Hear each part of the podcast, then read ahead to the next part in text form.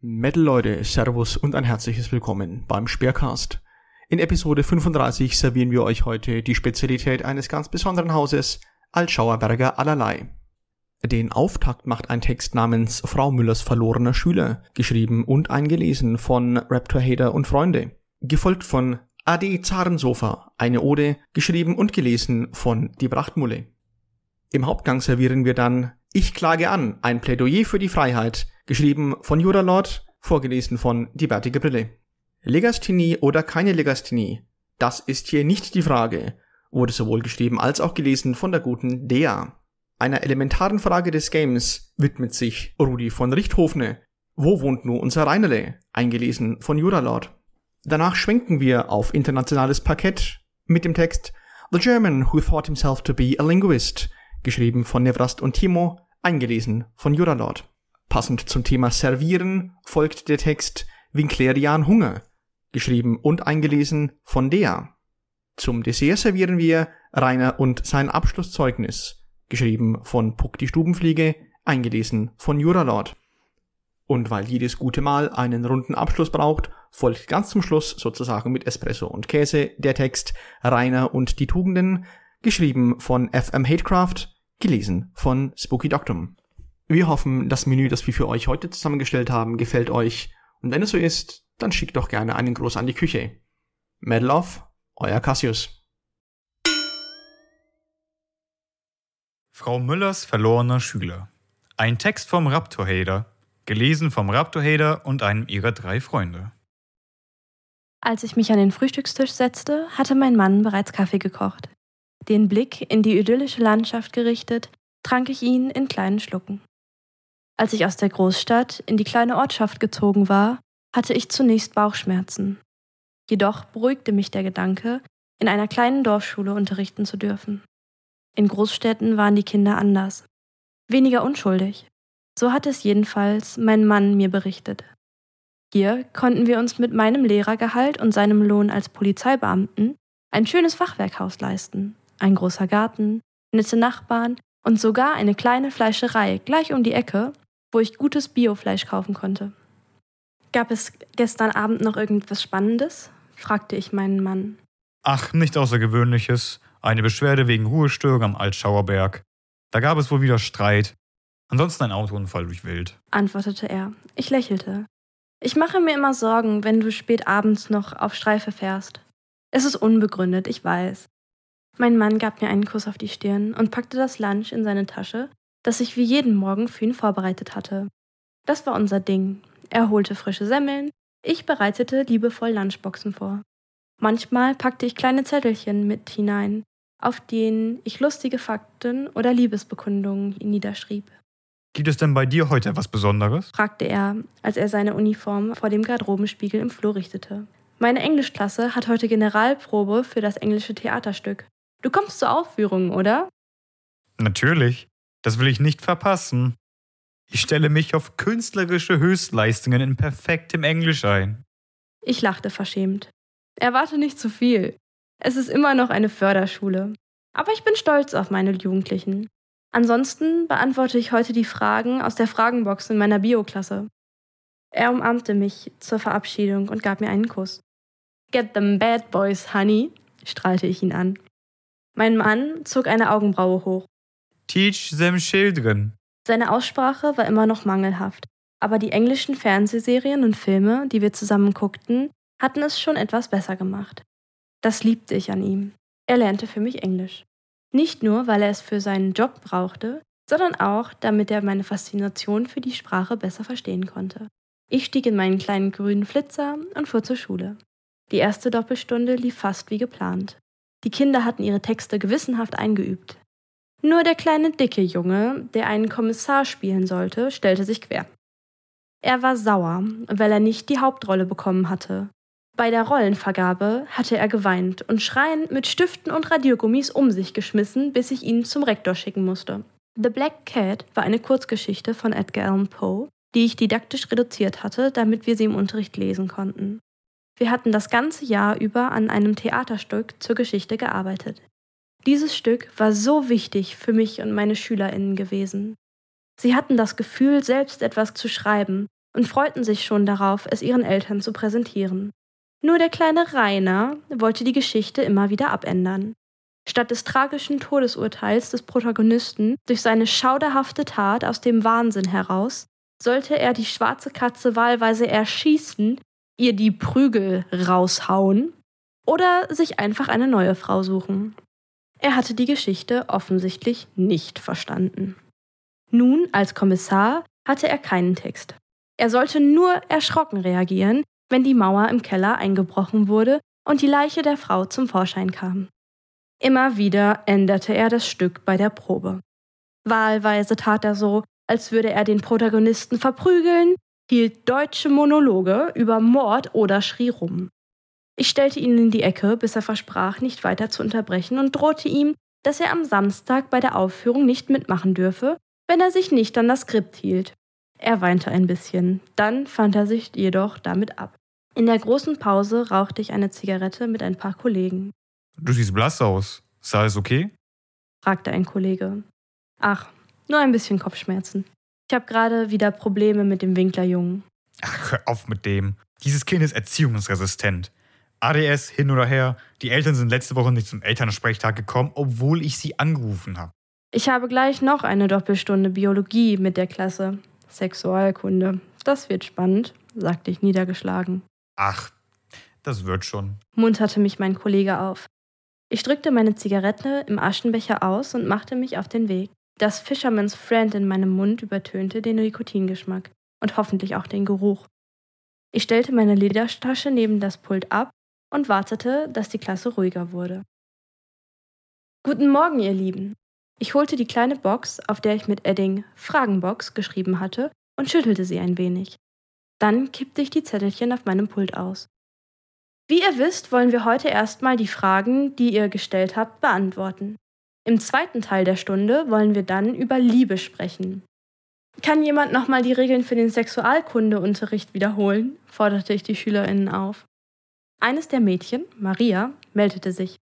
Es gibt keine dummen Fragen, wir respektieren uns gegenseitig und wir lachen uns nicht aus. Genau, lobte ich. Dann wollen wir mal anfangen. Die erste Frage. Ich las vor. Meine Periode ist manchmal nicht rot, sondern bräunlich. Sie ist manchmal nur sehr schwach oder kommt gar nicht. Äh, ich dachte, das wäre Sexualkunde, rief Rainer rein. Ja, Rainer, das ist Sexualkunde entgegnete ich etwas genervter als beabsichtigt. Aber das ist doch keine Frage über Sex, platzte er. Die Periode gehört auch zu Sexualkunde, Rainer. Du solltest aufpassen, das geht auch Männer was an. Rainer rollte mit den Augen und kritzelte weiter etwas in sein Heft. Mit einem Seufzen wendete ich mich wieder der Frage zu. Am Anfang und Ende der Periode kann das Periodenblut bräunlich erscheinen. Das ist ganz normal. Wenn ihr gerade erst begonnen habt zu menstruieren, pendelt sich die Menstruation erst ein. Es kann am Anfang noch etwas unregelmäßig sein.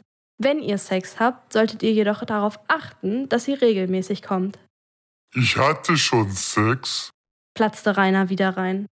Sehr schön, Rainer. Ich hoffe, deine Periode ist danach nicht ausgeblieben. Das war etwas zu sarkastisch. Aber es war auch schwer, bei diesem Jungen professionell zu bleiben. Also ging ich schnell zur nächsten Frage über. Mein Freund und ich möchten unser erstes Mal haben. Wir lieben uns, aber ich bin sehr nervös, weil wir beide es noch nie gemacht haben. Was soll ich tun? Zwei Mädchen kicherten etwas. Kann jemand von euch die Frage beantworten? fragte ich ins Plenum. Mehrere SchülerInnen hoben die Hand. Tobias?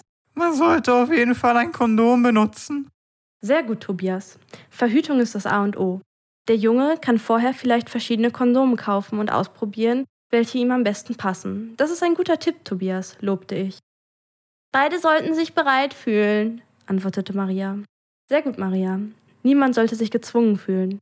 Sex sollte für beide Partner schön sein und nicht wehtun. Man kann auch ein wenig Gleitgel benutzen, wenn es sonst nicht so gut klappt. Wichtig ist, sich Zeit zu nehmen und auf den Partner zu achten. Rainer meldete sich wieder ungefragt zu Wort. Wenn man die Frau fingert und sie squirtet, weiß man, dass man sie nehmen kann. Ich starrte den Jungen entgeistert an. Schnell fasste ich mich wieder. Wo hast du das denn gehört, Rainer? Das hat meine Freundin gemacht, prallte er mit verschränkten Armen. Ich spürte die Wut in mir hochkochen. Ich würde meine eigene Großmutter darauf verwetten, dass dieser Junge noch nie in seinem Leben auch nur ein Mädchen angefasst hatte. Professionell bleiben, Frau Müller, dachte ich. Ein Junge meldete sich. Was ist Squiddy? Es ist, wenn die Frau kommt, dann schießt sie Wasser aus der Möse. erklärte Rainer besserwisserisch. Ich massierte meine Schläfen. Nein, Rainer, nicht jede Frau kann so etwas. Es ist auch kein Wasser und noch viel weniger gehört es fest zum weiblichen Orgasmus dazu, auch wenn es völlig normal ist, wenn es passiert. Ich machte schnell weiter und las die nächste Frage vor, bevor mir dieser kleine Blödian die Stunde noch weiter zerschoss. Wie kann man Sex mit Affärt-Habende? Ich bereute sofort, die Frage laut vorgelesen zu haben. Mit meiner bislang noch eingeschränkten Berufserfahrung war mir noch nie so eine Frage untergekommen. Was in aller Welt sollte ich daraufhin antworten? Ich hörte das Geflüster in der Klasse. Die Blicke richteten sich nach hinten zu Rainer, der da saß und so tat, als wäre nichts passiert. Es gibt keine dummen Fragen. Aber es gibt unrealistische Fragen. Lasst es mich ganz klar machen. Sex mit Tieren ist Tierquälerei.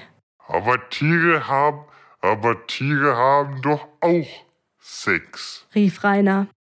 Dieses miese, eklige Kind würde mich noch ins Grab bringen. Ja, auch Tiere haben Sex untereinander, aber nie oder nur selten außerhalb ihrer Art. Was rede ich hier? Habt keinen Sex mit Pferden? Abgesehen davon, dass ich nicht wüsste, ob es möglich ist, würde es wahrscheinlich zu Verletzungen führen, sowohl körperlich als auch seelisch. Ich weiß nicht, ob die Frage ernst gemeint war, aber selbst wenn nicht, es ist Tierquälerei. Punkt. Ich nahm einen Schluck aus meiner Wasserflasche und versuchte meinen Puls runterzubringen. Die nächste Frage war realistischer. Wo kann man Sex-Toys kaufen? Lasst mich die Frage erstmal umformulieren. Was sind Sextoys und warum benutzen manche Leute diese? Wieder ging ein Kichern durch die Klasse. Ein Junge meldete sich. Äh, Sextoys sind zum Beispiel Dildos oder Vibratoren. Frauen kaufen das, um zu masturbieren. Fast richtig. Es gibt ganz viele verschiedene Sextoys für Frauen und auch für Männer. Frauen benutzen sie manchmal, um leichter zu kommen. Aber auch Paare oder Männer können Sextoys verwenden. Es ist nichts Schlimmes, wenn man Sextoys hat, auch nichts Peinliches. Für manche Leute gehört so etwas beim Sex dazu, korrigierte ich. Und wo kann man die kaufen, ne? fragte Rainer. Es gibt Sexshops, in denen man so etwas kaufen kann. Da darfst du aber erst rein, wenn du volljährig bist, Haben Sie Sex-Toys? fragte er wieder. Ich verlor völlig meine Fassung. Einfach ignorieren, dachte ich, und las schnell die nächste Frage vor. Ich stehe auf ältere Frauen. Wie kann ich eine kennenlernen? Diese Rechtschreibung war grausam. Statt das zu beantworten, würde ich gerne nochmal über Altersunterschiede sprechen. Ihr seid ja noch nicht volljährig, aber über 14. Wisst ihr noch etwas von unserer Stunde über Regeln beim Sex? Maria meldete sich wieder. Ab 16 darf man mit Älteren schlafen, aber das ist schwierig, weil man ja noch sehr jung ist. Unter 14 darf man nur mit Gleichaltrigen schlafen. Das hast du dir gut gemerkt. Man sollte immer aufpassen, dass man sich nicht von Älteren ausnutzen lässt. Besonders im Internet kann so etwas passieren, führte ich aus. Aber ältere Frauen sind doch erfahrener. Da kann man doch was lernen. ergänzte Rainer. Ja, Rainer. Ältere Frauen haben meistens mehr Erfahrung. Aber es ist auch schön, die Sexualität gemeinsam mit einem gleichaltrigen Partner zu erkunden. Und dich wird sowieso nie jemand ranlassen, fügte ich in meinen Gedanken hinzu. Rainer schmollte. Die Klingel zur kurzen Pause erlöste mich. Die zweite Stunde sollte über Liebe gehen. Ein sicheres Thema, wo der kleine Blödian vielleicht mal seine Schnauze halten würde.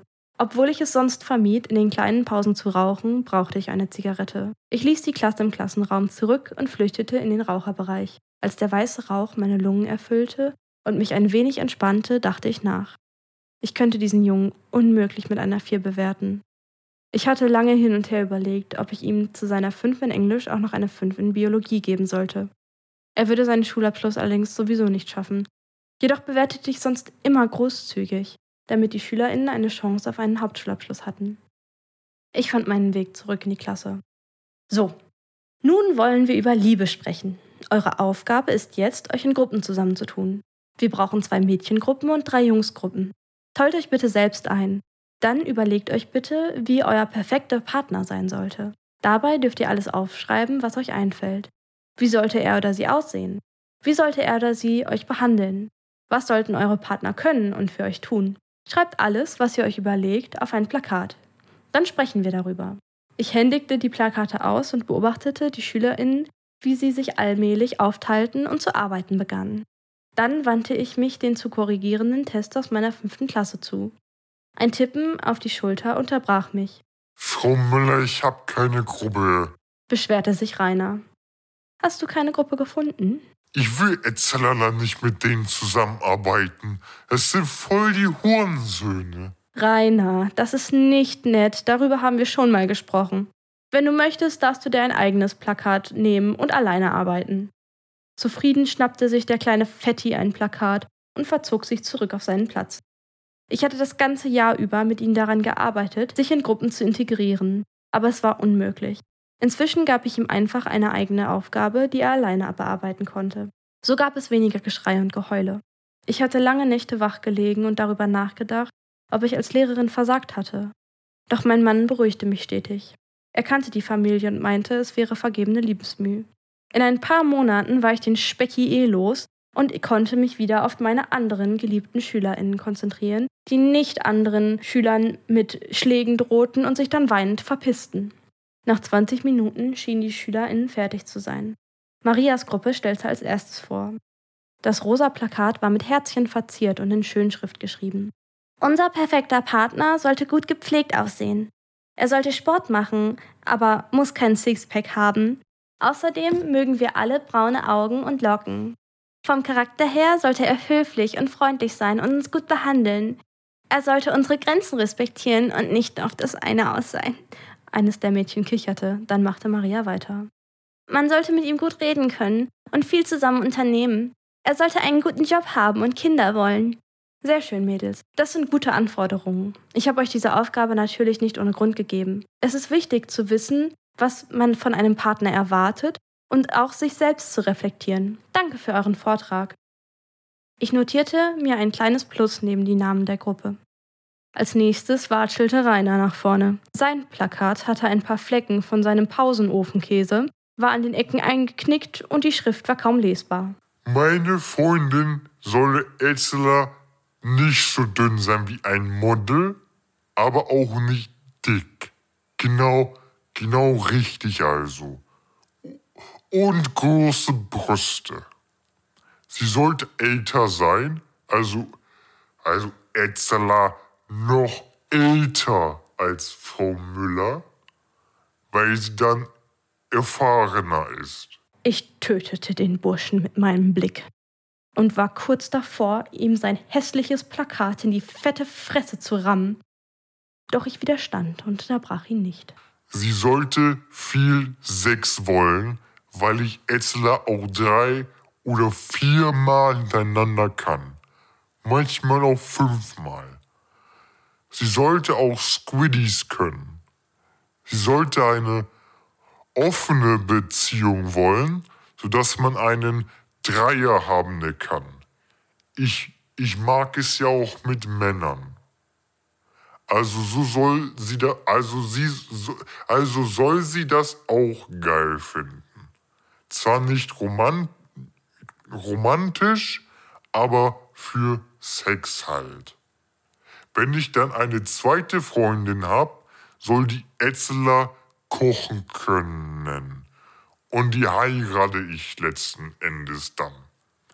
Dann haben wir ganz viele Kinder und leben in mein Haus, was mein Vater vererben will. Sehr konkrete Vorstellungen, Rainer. Setz dich bitte. Äh, ich wollte noch was sagen, weil ich fand, dass das von dem Mädchen total unfair war. Warum war das unfair, Rainer? fragte ich und ärgerte mich, dass ich eine Gegenfrage gestellt hatte. Weil sie mich beschrieben haben, aber dann wollen sie nicht mit mir zusammen sein und nennen mich Oger. Maria ist Exzler dumme Fotze. Jetzt platzte mir der Kragen. Ich nahm den Oger am Handgelenk und zog ihn aus dem Klassenraum. Die Tür schlug hinter uns zu. Hör zu, Rainer. Ich sage es dir jetzt zum letzten Mal. Du kannst nicht so mit Mädchen reden. Du gehst sofort zum Rektor und erklärst, was passiert ist. Keine Widerrede.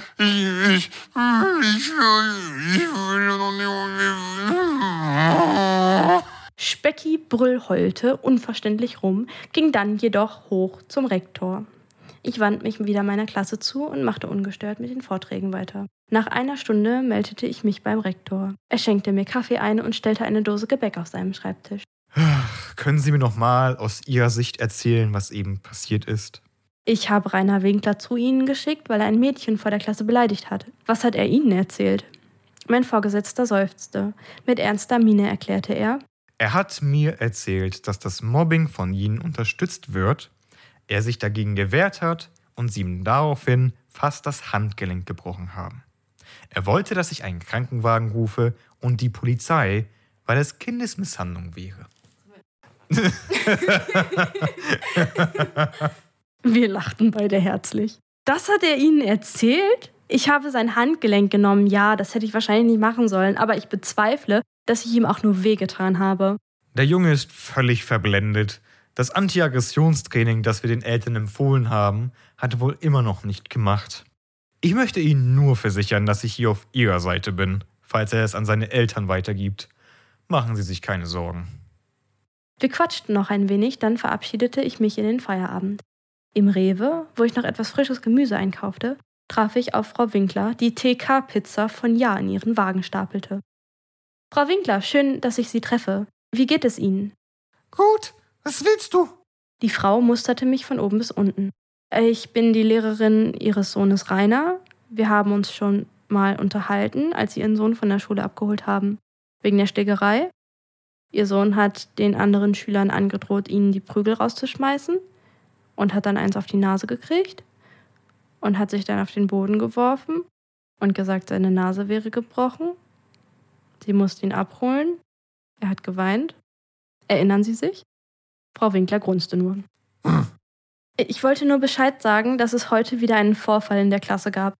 Ich empfehle Ihnen wirklich, dass Sie Ihren Sohn das Anti-Aggressionstraining ermöglichen, was wir Ihnen empfohlen hatten. Die Schule übernimmt auch die Kosten. Frau Winkler rollte mit den Augen. Ich soll also den Jungen durch die Weltgeschichte fahren, nur weil du deinen Job nicht machst? Das wäre ja noch schöner. Dafür habe ich keine Zeit. Ich kniff die Lippen zusammen. Dieser Familie war nicht mehr zu helfen. Niedergeschlagen kam ich wieder nach Hause. Als ich das Gemüse schnitt, konnte ich etwas von meinem Frust abbauen. Die Aromen erfüllten die Luft. Thymian, karamellisierte Zwiebeln und aromatische Tomaten. Als ich den Schlüssel meines Mannes im Türschloss hörte und er eintrat, rief er aus dem Flur. Es riecht aber wunderbar, Schatz. Er legte seine Sachen in das kleine Körbchen und trat in die Küche, um mir einen Kuss zu geben und den Esstisch zu decken. Du siehst niedergeschlagen aus. Ist alles in Ordnung? Ach, es ist der Winklerjunge. Ich kann kaum erwarten, mich nicht mehr mit diesem Jungen beschäftigen zu müssen. Keine Sorge. Bald bist du ihn los und dann können wir den Namen Rainer Winkler ein für allemal vergessen. Wir setzten uns und genossen unser Abendessen. Mein Mann hatte eine gute Flasche Wein geöffnet, der perfekt zu den Aromen des Gemüses passte. Die Wärme des Essens und Alkohols verdrängten die Anspannung aus meinem Körper. Den Abend verbrachten wir mit mehr Wein und einer Auswahl an Käse auf dem Sofa und überlegten, ob wir in dieser Idylle nicht doch ein oder zwei Kinder großziehen wollten. Sie könnten im Garten spielen und schon mit vier im Wald Unterstände bauen. Oder vielleicht doch ein Hund? Alle Optionen standen uns offen. 15 Jahre später. Ich saß mit einem Espresso im Gartenpavillon und korrigierte Arbeiten. Mein Pudel Charlie lag zu meinen Füßen und ließ sich einen Sonnenstrahl auf das schwarze Fell scheinen. Um mich herum summten und brummten die Insekten. Ein Vogel nahm ein Bad im Strom des Wasserspiels, das heiter plätscherte. Doch wieder mal zerriss ein Schrei die Idylle. Der Vogel flog davon, und auch Charlie sprang erschrocken auf und fing an zu bellen. Ich dachte an meinen Mann. Er war gerade auf Streife. Es mussten wieder Hater vor dem Haus des Winklers stehen. Ich spürte die alte Wut wie so oft in mir hochkochen. Sein Gebrüll war durch das ganze Dorf zu hören. Mein Mann und ich waren nicht den Hatern böse. Ich selbst verfolgte einige der fantastischen Hater-WOTs, die einige von ihnen schrieben. Es frustrierte mich, dass ich nichts mit meinem Unterricht bei ihm bewirken konnte. Jedoch kann man sie nicht alle retten. Das wusste ich. Insgeheim hofften wir alle, dass er endlich das Dorf verließ. In Handschellen. Oder noch besser, in Zwangsjacke.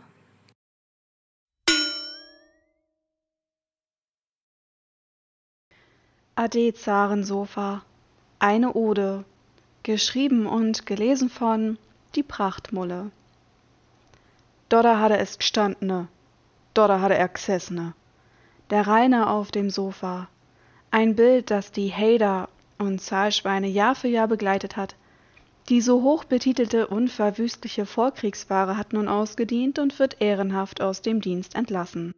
Naja, nicht ganz. Sie steht noch Dodda im Arbeitsfress-Wix-Daddelzimmer, nur vor die Kamera muss sie nicht mehr. Sie macht damit Platz für einen neuen, frischen, professionellen Gamingstuhl, der schon bald zum Vollpupende bereitsteht. Vorläufig geht mit dem Teilzeit berenteten Zarensofa aber auch eine Ära des Drachengames zu Ende. Kürzlich erst prahlte Rainer damit, wie alt das Sofa wäre. Es könne aus den 40er, 50er, 60er, 70er, 80er oder gar 90er Jahren stammen. Wahnsinn! So präzise vermag es sonst niemand zu benennen. Wahrscheinlich stand es schon im Wald, damals, als wir alle noch im Sack unserer Väter rumgeschwommen waren und Rainer schon das Waldroden gelehrt wurde. Auch wenn das Sofa nach eigener Aussage die Rainersche Verweichlichung begünstigt hat, ist es ihm doch ein Heiligtum. Ein wenig durch sei es, ja, wohl er eingesessen. Deshalb verteidigt er es nach wie vor eisern. Lass doch mal meine arme Couch in Ruhe. Die Couch ist älter als die meisten von euch. Komm ich etwa zu euch nach Hause und mach eure Couch stumm an? Ab sofort gilt, jeder, der das Wort Couch verwendet und mich damit langweilen will, wird getimeoutet. Das gute Stück sei außerdem unverkäuflich. Nichtsdestotrotz nutzt Rainer ein angebliches Geldgebot für das Zarensofa aus, um zu behaupten, man sei unheimlich geil auf alles, was er so mache. Er könne richtig gut abaschen, wenn es nicht so schwer wäre. Und das auf dem Rücken dieses armen, versifften Mobiliars. Fleißig jammerte er tagelang über einen schmerzenden Rücken und eingeschlafene Körperteile unterhalb des Fettpads, da er übergangsweise auf einem Schemel hocken muss. Genauso fleißig wies er unmissverständlich auf den Gamingstuhl hin, den er auf seine Wunschliste gepackt hatte und natürlich dringend bräuchte. Nun fehlt der schmuddelige, vermüllte Anblick des Sofas in jedem Frame das schlammfarbene, ausdauernde Muster, das stetig mehr und mehr hinter der Fülle des Lards verschwand, das umständliche Aufstehen eben jenes, welches jedes Mal all seine Kraft in Anspruch nahm, das charakteristische, wenig aufwendige Hineinplumpsen in die Arschmulde mit regelmäßiger Kopfprellung an der Wand. Unvergessen bleibt in diesem Zusammenhang auch seine Bemühung, ohne Hände vom Sofa aufzustehen. Mehrere Anläufe brauchte es, bis sich die verkürzten Ogermuskeln unter größter Anstrengung zum Funktionieren animieren ließen. Für Reiners Verständnis war das wirklich a großes Ding, damit hat er erst den Hatern mal so richtig gezeigt. Wenn er will, kann er alles schaffen. So wie auch den Roundhouse-Kick, der stellvertretend für seine sechsjährige Kampfsport-Odyssee stand. Die Vorbereitung zum großen Box-Showdown endete einmal damit, dass sich Fußstoßmeister Rainer W. Inkler seinen schwingenden Stampfer an der Sofalehne stieß. Die Liste der lerdigen Sofamisshandlungen ist lang. Das Zarensofa ist ein unschuldiges Opfer der Winkler-Dynastie. Der Legende nach aus seinem gewohnten Umfeld der Romanows vom alten Kriegsverbrecher Rudi entführt, endete es in den Fängen unseres Darts. Dort verkommt und vermodert es seit sehr vielen verschissenen Jahren. Was dieses arme Möbel nicht alles über sich ergehen lassen musste als ob das Aushalten eines Riesenarschgebirges mit Ogeranhang nicht schon kräftezehrend genug wäre, versah das Schicksal es mit noch schlimmeren Erlebnissen. Die grausigsten Grausamkeiten, die damit einhergingen und sicherlich immer noch gehen, möchte ich hier ganz klar benennen. Vollgepupt von mehreren Winkler-Generationen musste es Wix-Orgien, wahlweise mit oder ohne Luan, erleben und resultierend daraus ging sicher auch mal was daneben – Zudem tritt Verschleiß in Form eines sehr verdächtigen Lochs in der Lehne auf. Gerne wurde das Sofa auch als Luan-Lager missbraucht, was dann im Stream mit einem Ups, gar nicht gesehene kommentiert wurde. Und hätte es sprechen können, hätte es jeder einzelne Nein, ich habe nicht gefurzt Aussage vehement widersprochen. Ob es ein Comeback gibt? Ich hoffe nicht. Ich gönne dem treuen Sitzgefährten ein wenig Ruhe vor dem Mastodon, auf das die Arschmulde etwas aufweicht und ein Großteil der Vollpupung anderswo stattfindet. Dem neuen Gamingstuhl wünsche ich an dieser Stelle schon mal alles Gute. 300 Kilo sind kein Pappenstiel. Danke für deine Dienste, liebstes Zarensofa. Möge dein Ende schnell und schmerzlos sein.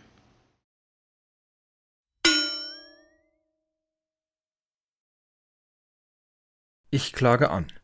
Ein Plädoyer für die Freiheit. Ein Text von Juralord, gelesen von Die bärtige Brille. Hohes Gericht, werte Verteidigung, werter Herr Winkler. Die Gedanken sind frei, wer kann sie erraten? Sie fliegen vorbei wie nächtliche Schatten. Kein Mensch kann sie wissen, kein Jäger erschießen, es bleibet dabei, die Gedanken sind frei. Diese Zeilen schrieb Heinrich Hoffmann von Fallersleben im Jahre 1842 nieder und brachte damit ein altes Volkslied, zeitgleich aber auch eine Idee zu Papier. In einer Zeit, in der die Fürsten der jeweiligen Länder noch stärkste Zensur übten, in einer Zeit, da die Freiheit von eben jener Zensur das höchste aller Güter darstellte, da sehnte man sich nach eben diesen wunderbaren Worten. Die Gedanken sind frei ein Aufschrei gegen alles Ungerechte, Alte, das man zu ertragen hatte, in das Gesicht derjenigen geschleudert, die einem die eigene freie Persönlichkeitsentfaltung verbieten wollten, weil es ihrer eigenen Agenda gerade nicht passte. Man begann damit, sich anzustemmen gegen das Regime der Mächtigen, ihre Propagandaapparate zu untergraben.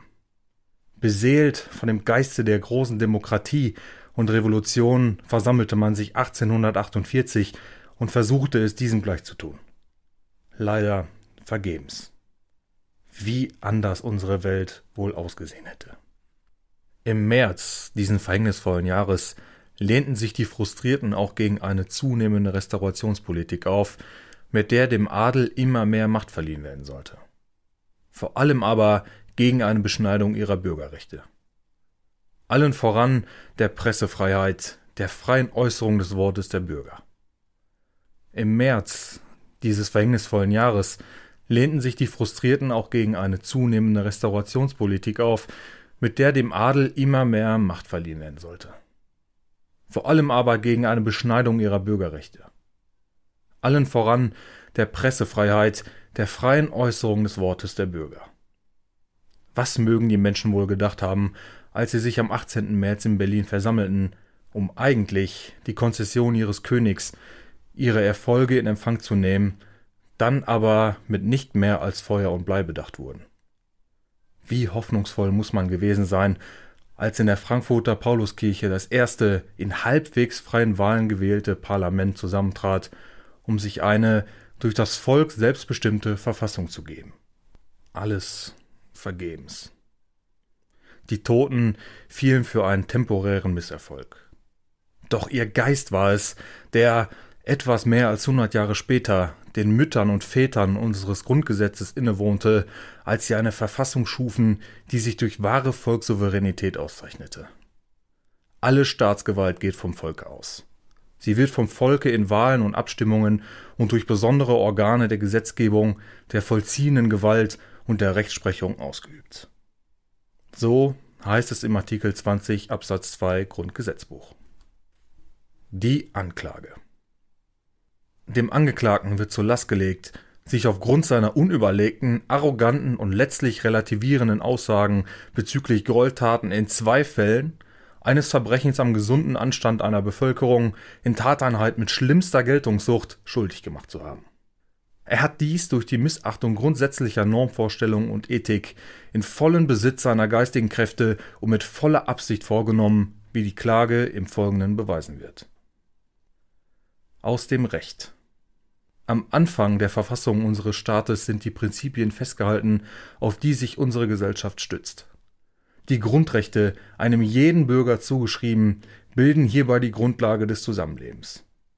Einige sind nur Einwohner mit deutscher Staatsangehörigkeit zugeschrieben, aber die wichtigsten von ihnen, auch wenn man ganz offiziell die Grundrechte nicht miteinander vergleichen soll, gelten universell für einen jeden einzelnen Menschen auf dem Boden der Bundesrepublik und gegenüber ihrer Staatsgewalt auch über ihre Staatsgrenzen hinaus. Ganz besonders hervorzuheben sind hierbei die Artikel 1 bis 5 des Grundgesetzes und die in ihnen verbrieften Rechte. Gerne seien diese fundamentalen Rechte, die überdies auch er selbst besitzt, dem Angeklagten hier noch einmal erläutert. Die Menschenwürde ist unantastbar. Sie zu achten und zu schützen ist die Aufgabe aller staatlicher Gewalt. Unser Artikel 1 des Grundgesetzes hat eine ganz besondere Appellfunktion in seinem ersten Absatz. Man soll sich darauf besinnen, was passiert, wenn die unantastbare Würde des Menschen diesem abgesprochen wird. Die Verfolgung Andersgläubiger, die Tötung von Menschen aus rassistischen Motiven sollen sich nie wieder ereignen können. Dazu haben wir den Artikel 1 Absatz 1 Grundgesetz. Dazu bekennt sich das Volk im Absatz 2 höchst selbst. Somit auch der Angeklagte als Angehöriger eben jenes Volkes, Vergleich Artikel 116 Grundgesetzbuch. Und obwohl die mittelbare Drittwirkung der Grundrechte, also zwischen Bürger und Bürger, hitzig diskutiert wird, so lässt sich doch klar feststellen, das Faktum, dass auch zwischen Privaten die Menschenwürde das höchste Gut neben dem Leben darstellt, das ist klar ersichtlich. Jeder hat das Recht auf die freie Entfaltung seiner Persönlichkeit, soweit er nicht die Rechte anderer verletzt und nicht gegen die verfassungsmäßige Ordnung oder das Sittengesetz verstößt. Jeder hat das Recht auf Leben und körperliche Unversehrtheit. Auch Artikel 2 konstatiert in Absätzen 1 und 2 allgemeingültige Rechte einer jeden Person. Allgemeingültig deshalb, weil sie eben auch zwischen Bürger und Bürger gelten. Wenn nun jemand einen anderen tötet, so begeht er eines der schlimmsten Verbrechen an ihm, das begangen werden kann.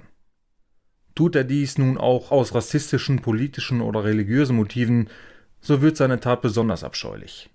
Solcherlei bezeichnet man dann als sonstige niedere Beweggründe im Sinne des Paragraphen 211 Strafgesetzbuch. Reißt also jemand jemandem auf diese Weise aus dem Leben, zerstört ergo sein Recht auf eine Persönlichkeit endgültig, so spürt er das scharfe Schwert des Rechtsstaates. Und das mit Recht, wie uns der Artikel 2 Absatz 2 Satz 3 Grundgesetzbuch sagt.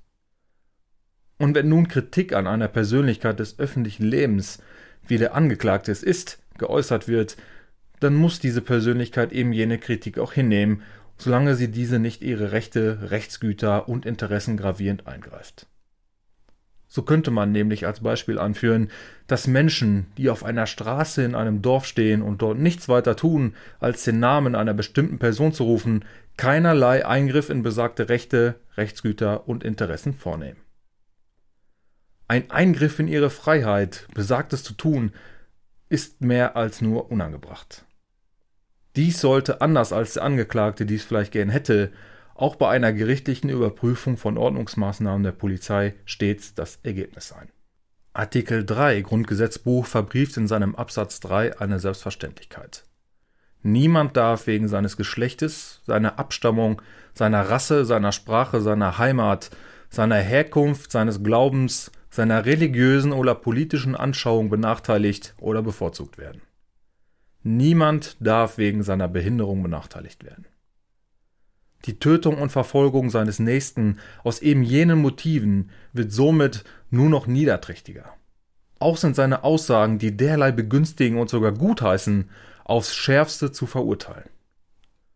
Die Freiheit des Glaubens, des Gewissens und die Freiheit des religiösen und weltanschaulichen Bekenntnisses sind unverletzlich. Die ungestörte Religionsausübung wird gewährleistet. So sichert es der Artikel 4 Grundgesetz zu.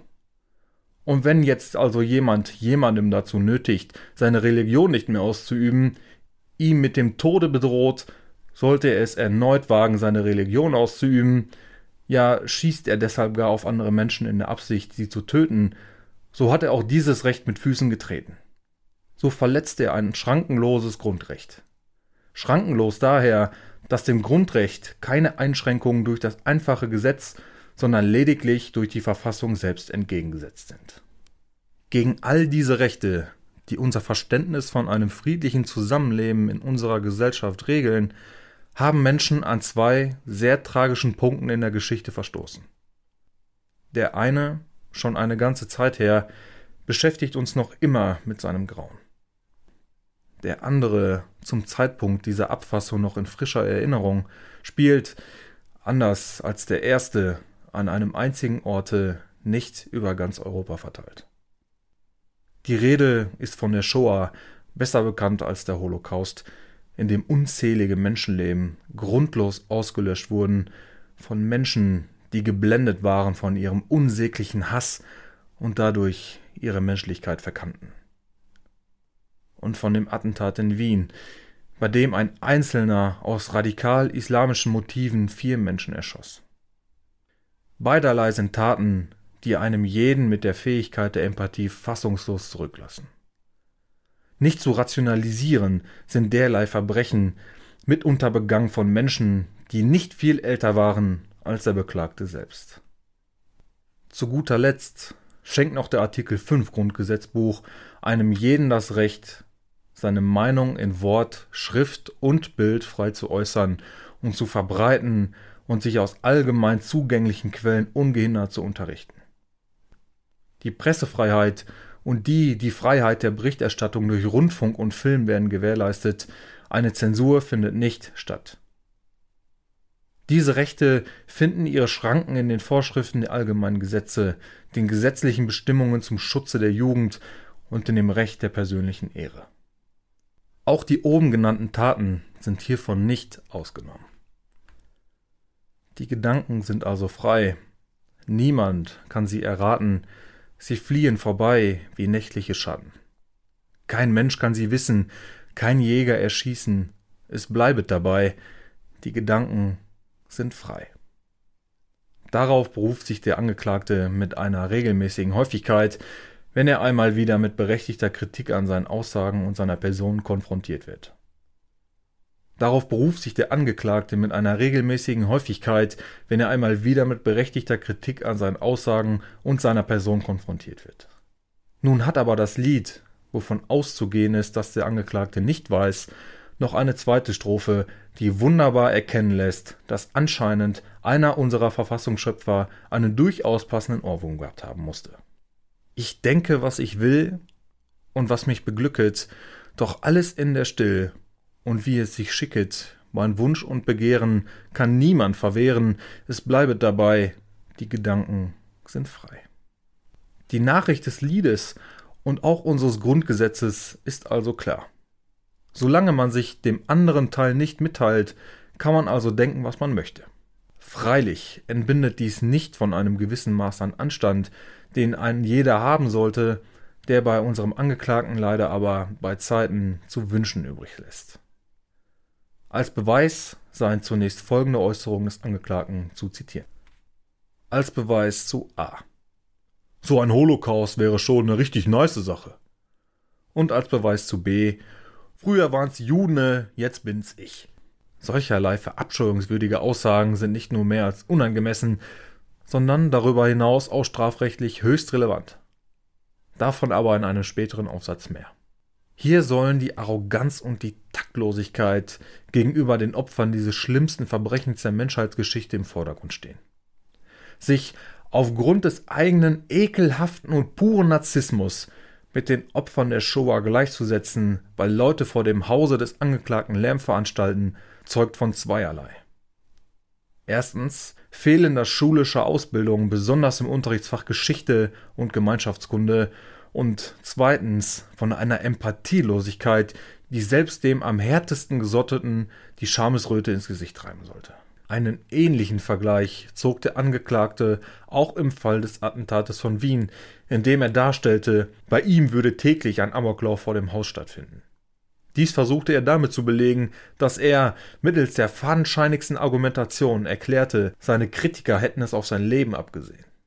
Des Weiteren stellt er im gleichen Gespräch die Ausführung einer solchen Gewalttat indirekt in Aussicht. Der Angeklagte begründete seine Aussage damit, er sei jahrelangem Mobbing ausgesetzt und würde dadurch stetig in solch einer Opferrolle stecken, die mit der der Opfer der oben genannten Taten gleichzusetzen wäre. Dem ist jedoch entgegenzuhalten, dass bei dem den oben beschriebenen Taten Willkür und Fremdenhass die ausschlaggebenden Faktoren derselbigen sind. Im Fall des Angeklagten fordert er dereinst unter Nennung seiner Wohnanschrift seine von ihm als Hater bezeichneten Kritiker dazu auf, ihn zu besuchen. Immer wieder stachelte er durch provokante Aussagen wie die oben genannten. Darüber hinaus ist es mehr als plausibel, dass die Situation um den Angeklagten nur noch mehr davon angeheizt wird, dass er seine Präsenz im Internet unbehelligt fortsetzt. Bei einer Beendigung des Aufruhrs um ihn scheint es sehr gut möglich, dass die Aufmerksamkeit die auf seinem Leben lastet und dadurch auch der Strom von Besuchern seiner Residenz abreißen würde. Es handelt sich ergo im Falle des Angeklagten keinesfalls um Mobbing oder um Amokläufe jeglicher Art. Und schon gar nicht handelt es sich hierbei um ein Verbrechen, wie es die Shoah darstellt. Es geht hier um die berechtigte Kritik an einer provokanten und ungefilterten Persönlichkeit, die jedweden Anstand entbehrt. Es geht hierbei um die Kritik an unfassbarer Geltungssucht. Wer auf eine solch niederträchtige und feige Art und Weise die Opfer wahrer Gewalttätigen diffamiert, der sollte sich richtigerweise nicht hinter dem Artikel 5 Grundgesetzbuch verstecken können. Deutlich wird dies vor allem, wenn man sich erneut anschaut, weshalb die Revolutionäre 1848 auf die Barrikaden stiegen. Ihr Recht auf freie Meinungsäußerung war in Gefahr, beschnitten von Fürsten, die sich ihre Agenda nicht zerstören lassen wollten.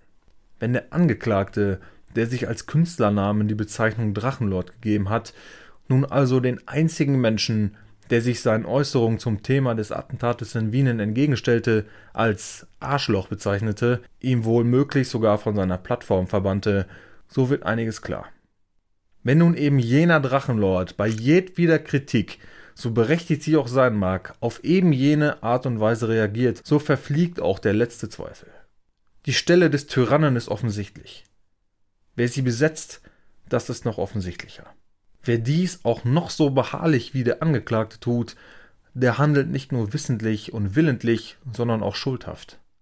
Letztlich zeugt dies von einem Überzeugungstäter. Wer sich auf diese Art und Weise gegen das letzte bisschen Anstand stellt, das einem Menschen zugemutet werden muss, der hat einen gewissen Grad an Missachtung und eine gerechte Strafe durchaus verwirkt. Wer sich auf diese Art und Weise gegen das letzte bisschen Anstand stellt, das einem Menschen zugemutet werden muss, der hat einen gewissen Grad an Missachtung und eine gerechte Strafe durchaus verwirkt. Die Anklage fordert daher ewiges Erinnern. An all diese Sätze, so dass der Angeklagte sie nie mehr vergessen mag und sich ihrer bis in alle Ewigkeit grämen möge, sofern er dazu überhaupt in der Lage ist. Dazu möge man den Angeklagten verurteilen und die Strafe auch sofort vollziehen. Vielen Dank, Hohes Gericht. Dieser Aufsatz dient den Toten zur Ehrung und den Lebenden zur Warnung.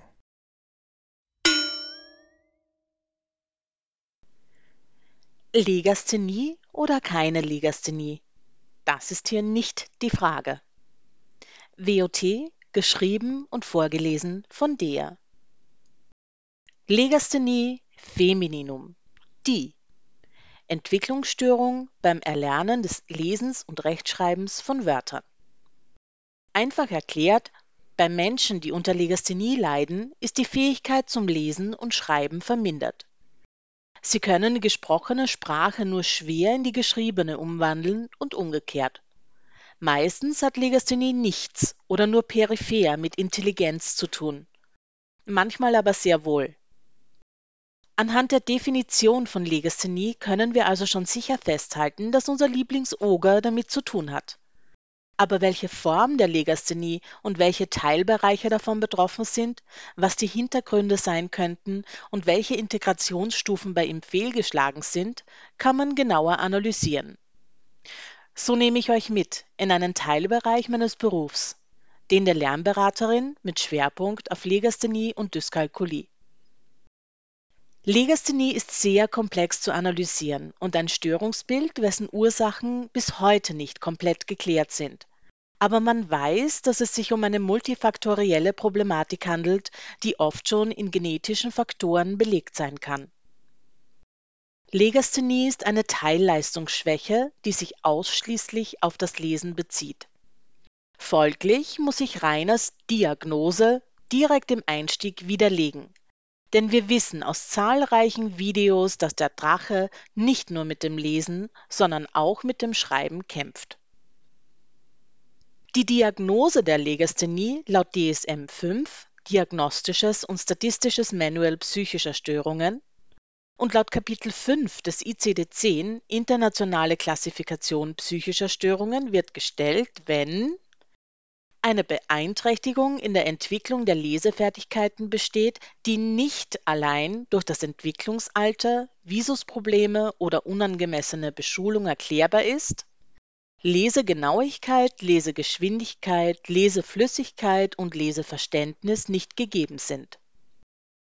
Klassische legasthene Merkmale sind das Auslassen, Ersetzen, Verdrehen oder Hinzufügen von Worten oder Wortteilen, eine niedrige Lesegeschwindigkeit, Startschwierigkeiten beim Vorlesen, langes Zögern, Verlieren der Zeile im Text und ungenaues Paraphrasieren Vertauschung von Wörtern im Satz oder von Buchstaben in den Wörtern, Unfähigkeit, Gelesenes wiederzugeben, Unfähigkeit, aus dem Gelesenen Schlüsse zu ziehen oder Zusammenhänge zu verstehen. Gebrauch von allgemeinem Wissen als Hintergrundinformation anstelle von Information aus einer Geschichte, die zuvor gelesen wurde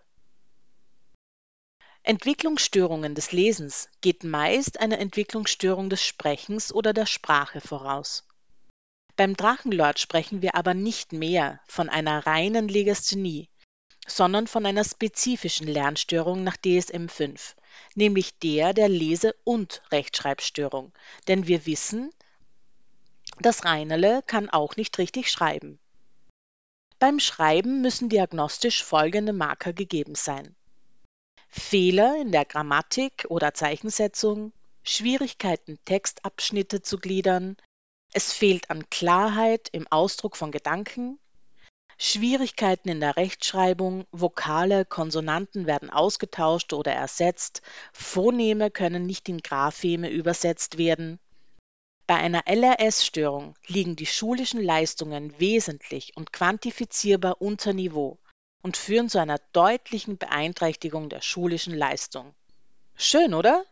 Könnte man alles bestätigen, wenn ja, wenn da nicht noch andere Faktoren für die Diagnose eine Rolle spielen würden. Die Lernschwierigkeiten beginnen im Schulalter. Die Anforderungen an die betroffenen Kinder übersteigen die individuelle Leistungsfähigkeit zum Beispiel bei zeitlich begrenzten Tests, bei strikten Abgabeterminen oder starker schulischer Belastung. Die Lernschwierigkeiten können außerdem nicht aufgrund intellektueller Beeinträchtigungen, unkorrigierter Seh- oder Hörminderungen oder aufgrund anderer psychischer oder neurologischer Störungen widerlegt werden ebenso nicht durch unzureichende Beherrschung der Unterrichtssprache, unzureichender Beschulung oder unangemessener Unterrichtung. Somit halten wir fest, dass Reiners Lese- und Rechtschreibschwäche keine Diagnose ist, die für sich alleine stehen kann. Sie ist vielmehr ein Symptom anderer Entwicklungsstörungen. Lieber Rainer, wie so oft ist deine Erklärung für deine Teilleistungsstörung zu oberflächlich und du verheimlichst uns in deiner klinischen Diagnose so einiges mehr. Wie so oft müssen wir also wieder tiefer graben, tiefer in Rainers Entwicklungsprozesse blicken, was bei einem Ü30-Jährigen natürlich schwierig ist, vor allem wenn man Ferndiagnosen stellen muss. Zum Glück weiß man aber weit mehr als nur zwei Prozent von seinem Leben. Gut, dann wollen wir mal. Es tut mir leid, aber wir müssen auch in dieser Analyse die Entwicklung eines Kindes genauer beleuchten. Und zwar arbeiten wir an dieser Stelle mit dem Integrationsmodell von Gene Ayers, deren Modelle gerade in der Diagnostik und Bearbeitung von Lernschwächen eine ganz zentrale Rolle spielen. Nach Ayers steht die Wahrnehmung des eigenen Körpers in engem Zusammenhang mit motorischer Geschicklichkeit, Lernfähigkeit, Selbstvertrauen und emotionalem Verhalten. Vereinfacht ausgedrückt bedeutet das, wenn alle Sinne und deren Reizeinwirkungen ordnungsgemäß im Rahmen der kindlichen Entwicklung integriert werden, ist das Endprodukt die Schulreife. Denn diese Entwicklungsebenen verlaufen nach Ayers innerhalb der ersten sechs Lebensjahre. Wir wissen, dass Rainer die Schulreife nicht erreicht hat. sonst wäre er ja nicht in einer Sonderschule eingeschult worden. Was sagt diese Schulreife folglich aus? Konzentrationsfähigkeit, Organisationsfähigkeit, Selbsteinschätzung, Selbstkontrolle, Selbstvertrauen, akademisches Lernvermögen, Fähigkeit zum abstrakten Denken und Verarbeiten von Gedanken, Lateralisation, Spezialisierung jeder Seite des Körpers und Gehirns. Schulreife bedeutet, dass all diese Systeme erfolgreich integriert wurden und dass das, was ich erlebe, auch mit Sprache beschrieben werden kann. Das heißt also für unsere Analyse nochmal einen Schritt zurück. Schulreife ist bekanntlich ausgeschlossen worden. Somit befinden wir uns aktuell in mangelnden Sinnesintegrationen irgendwo zwischen erster und dritter Integrationsstufe, folglich zwischen dem ersten und fünften Lebensjahr. Welche Systeme spielen bei einer erfolgreichen Integration der Sinne und ihrer Reizeinwirkungen also eine Rolle? Dazu muss man wissen, über welche Systeme wir sprechen. Auditives System, das Hören. Ist das Hörsystem vollständig ausgeprägt, führt es in der dritten Integrationsstufe zu Sprechvermögen und Sprache. Das findet in der Regel so ab dem dritten Lebensjahr statt. Wir wissen leider nicht genau, wann und wie Rainer das Sprechen erlernt hat. Oftmals entstehen Legasthene-Störungen auch, wenn mit Kindern undeutlich gesprochen wird. Dialektik ist hier nicht hilfreich. Gerade in Franken hören wir immer wieder, dass Konsonanten zu weich und undeutlich gesprochen werden. Das heißt, das Kind lernt rein über das auditive System nicht, dass B und P, G und K oder D und T unterschiedliche Laute sind. Beispiele aus Winklers Wortschöpfungen: Fakt ist, Mädel Leute man kann davon ausgehen, dass im auditiven System schon Schwierigkeiten stattgefunden haben. Vestibuläres und propriozeptives System, also Schwerkraft und Bewegung, Muskeln und Gelenke. Hier sehe ich persönlich die größte Entwicklungsproblematik bei unserer Testperson. Bereits zum Ende des ersten Lebensjahres sollten die Augenbewegungen, Haltung, Gleichgewicht, Muskeltonus, Schwerkraftsicherheit beim Kind gegeben sein denn bei erfolgreicher Integration führt das zur normal verlaufenden Körperwahrnehmung, Rechts-Links-Koordination und Bewegungsplanung. Somit hätte das Kind bei Schulreife eine gute Augen-Hand-Koordination, die notwendig ist, um das Schreiben zu erlernen. Kinder, die hier Defizite aufweisen, tun sich zum Beispiel schwer damit, ihre Stifte richtig zu halten. Sie krampfen beim Schreiben, haben ein abgehacktes Schriftbild, verlieren die Zeilen oder können das, was sie in einem Buch sehen, nicht übersetzen und richtig abschreiben. Sie schreiben oft über Zeilenränder, kommen mit dem Platz nicht aus, können keine Seiten einteilen etc. pp.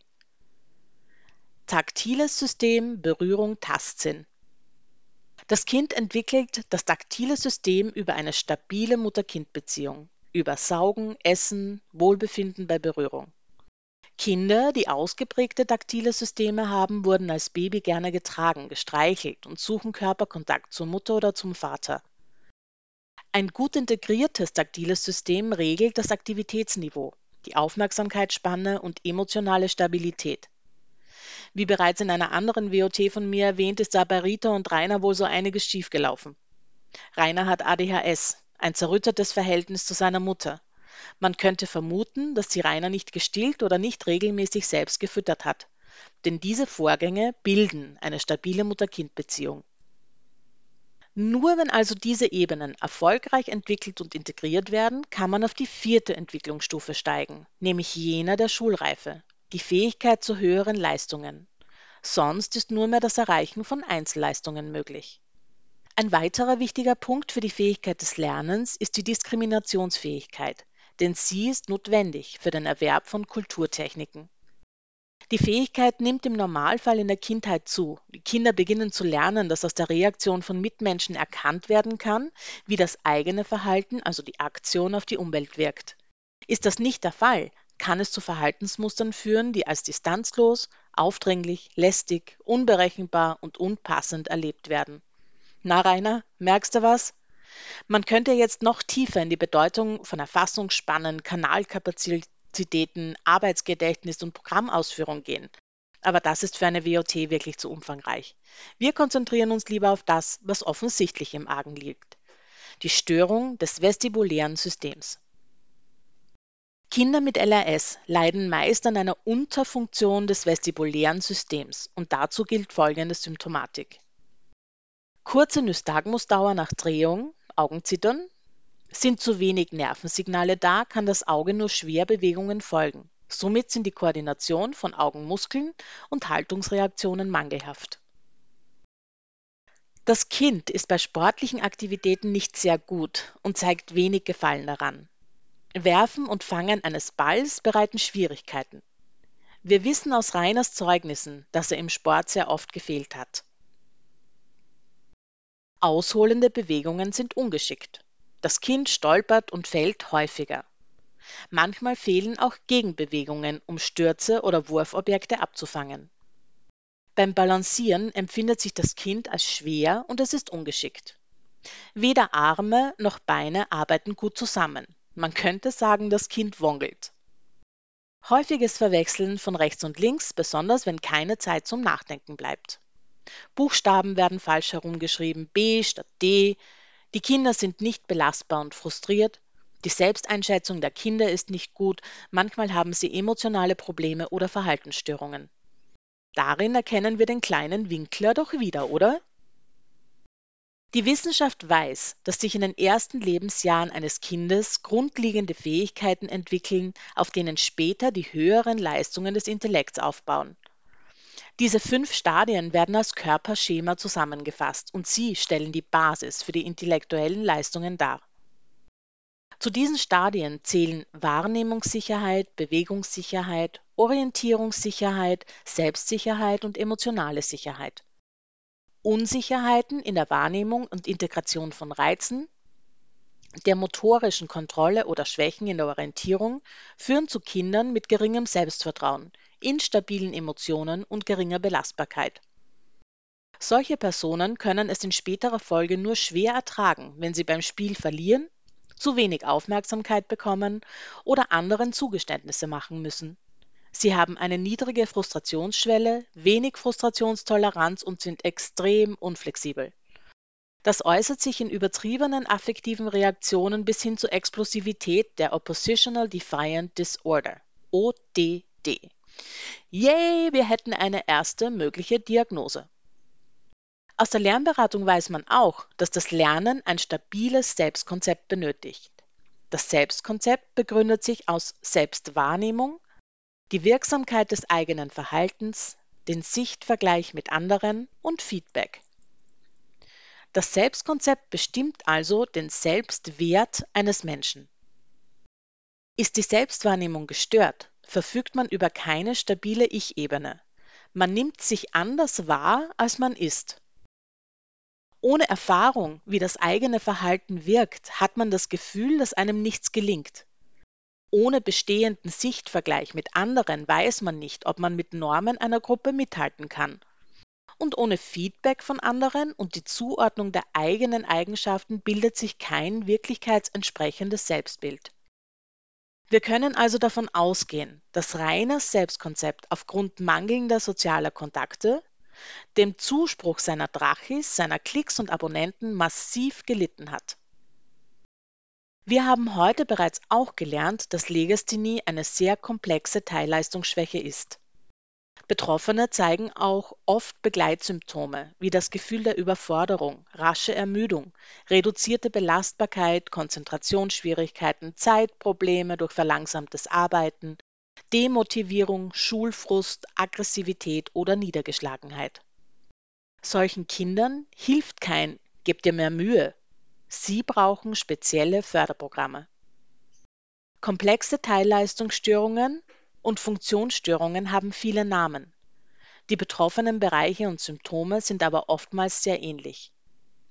Der Lord sagt von sich selbst, er habe ADHS, also Aufmerksamkeitsdefizit-Hyperaktivitätssyndrom und Legasthenie. Er könnte aber auch POS, also frühkindliches psychoorganisches Syndrom haben oder ODD, Oppositional Defiant Disorder. Letztere sind sehr explosive Kinder, die kein Nein akzeptieren. Widerlegt wäre an dieser Stelle reine Legasthenie. setzt normalen IQ voraus. Vielmehr sprechen wir mittlerweile von einer Lese-Rechtschreibschwäche, Lernschwäche und Zusatzstörungen wie ODD, POS oder ADHS. Sämtlicher dieser psychischen Störbilder hängen mit Einflüssen aus dem Elternhaus, der Erziehungsmethoden, aber auch der altersgerechten Reifung aller Hirnfunktionen ab.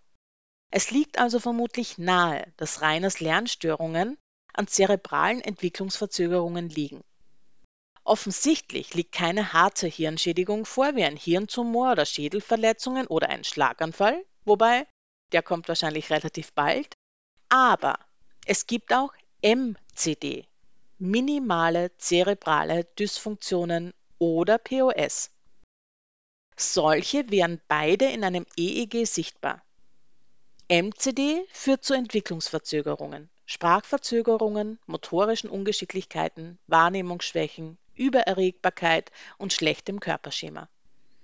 POS hingegen zeigt eine partielle Reifeverzögerung im Gehirn, Entwicklungsrückstände in Motorik und Wahrnehmung sowie psychosozialer Reifung.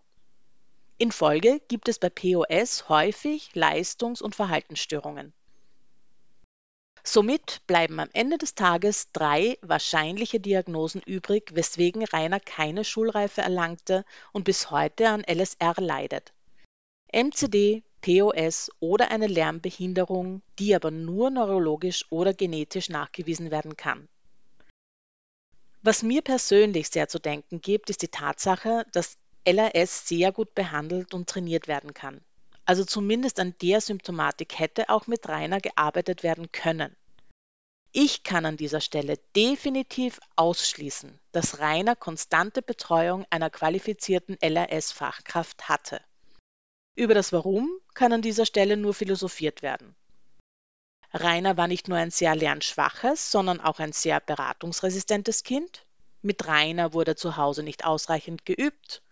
Rainers andere Symptomatiken waren noch störender als die Lernschwäche und an diesen wurde eingehender gearbeitet.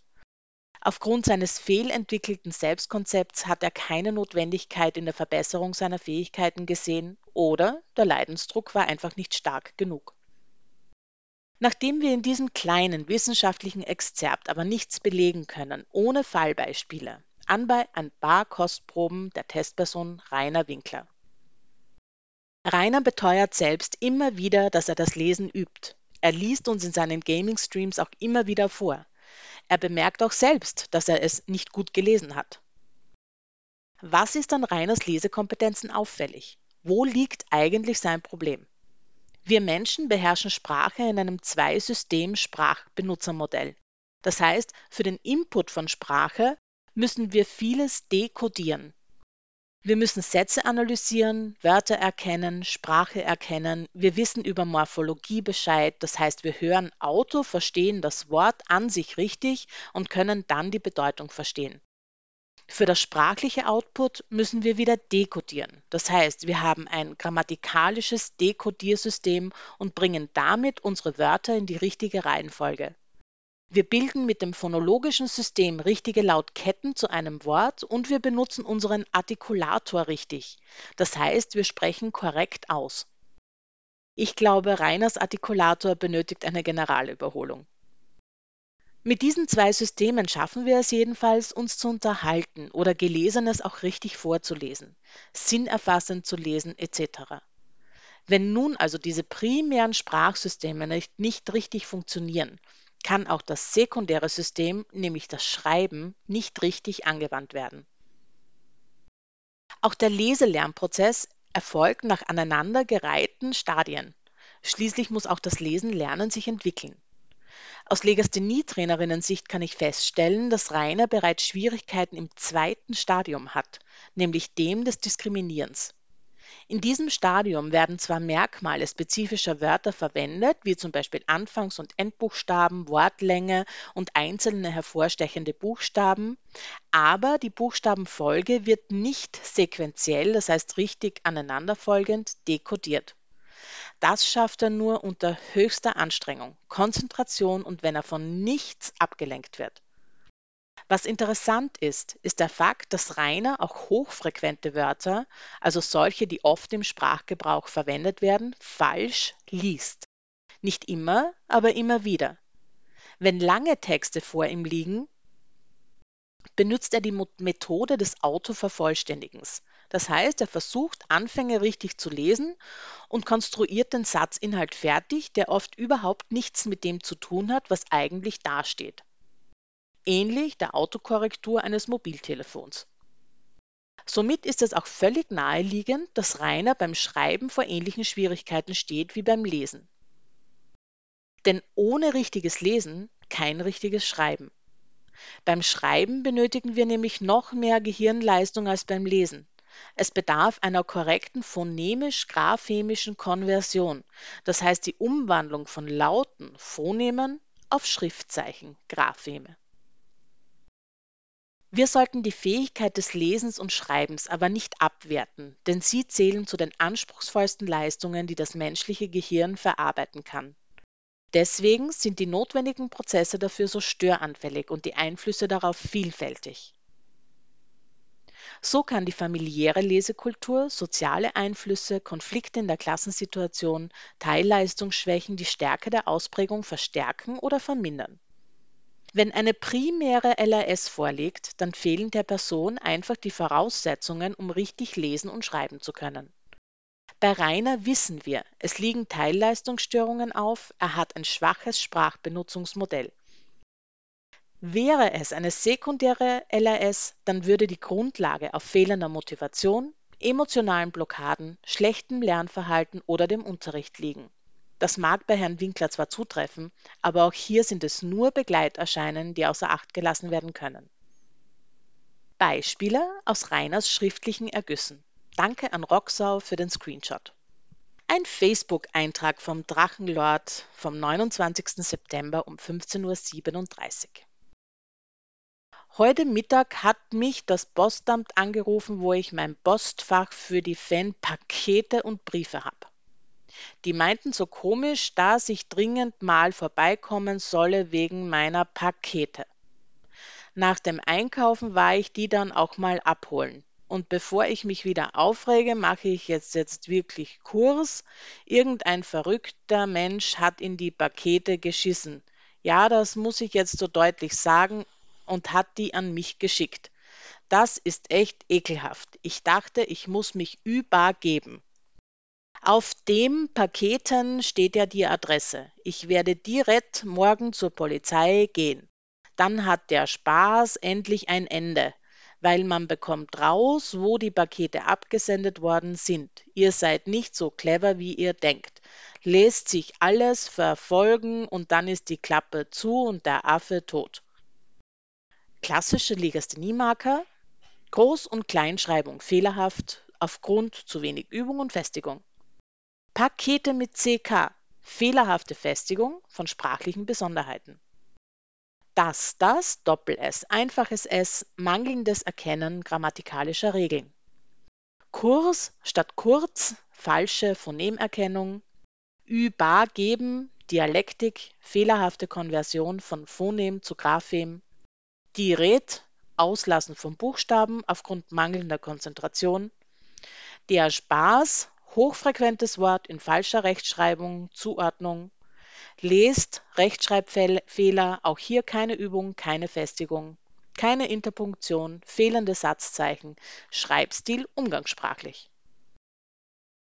Handschriftliche Beweisstücke Der Lord himself hat überraschenderweise eine sehr saubere Handschrift die Buchstaben sind rund, zusammenhängend und klar. Viele Legasthene-Personen haben eine sehr schwer identifizierbare Schrift. Die Buchstaben sind oft kantiger, fahren nach unten hinaus und hängen nicht an den darauf folgenden Buchstaben.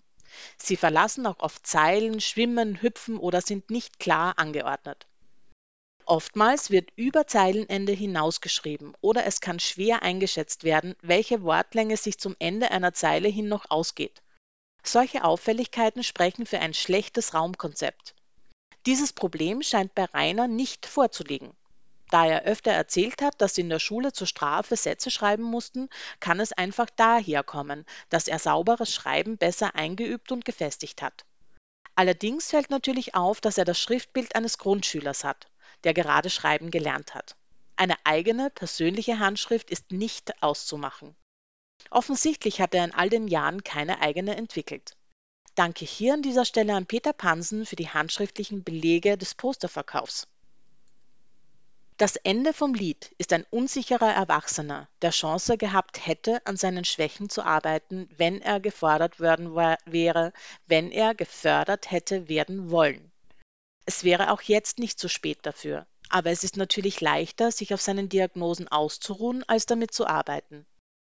Nachdem Reiners Lernschwächen aber so tief in der kindlichen Entwicklung zurückliegen, müsste er alle fehlintegrierten Prozesse nachentwickeln. Das heißt, er müsste auch an seinem Körperschema arbeiten, an seiner Aufmerksamkeitsspanne und nicht zuletzt an seiner Persönlichkeit. Nachdem ich das als völlig unrealistisch erachte, wird er sich wohl weiterhin auf seiner angeblichen reinen Legasthenie ausruhen und uns mit erschreckenden Leseleistungen beglücken. Postskriptum eine Leserechtschreibschwäche muss von einem Psychiater oder Psychologen diagnostiziert werden, um als solche anerkannt zu werden.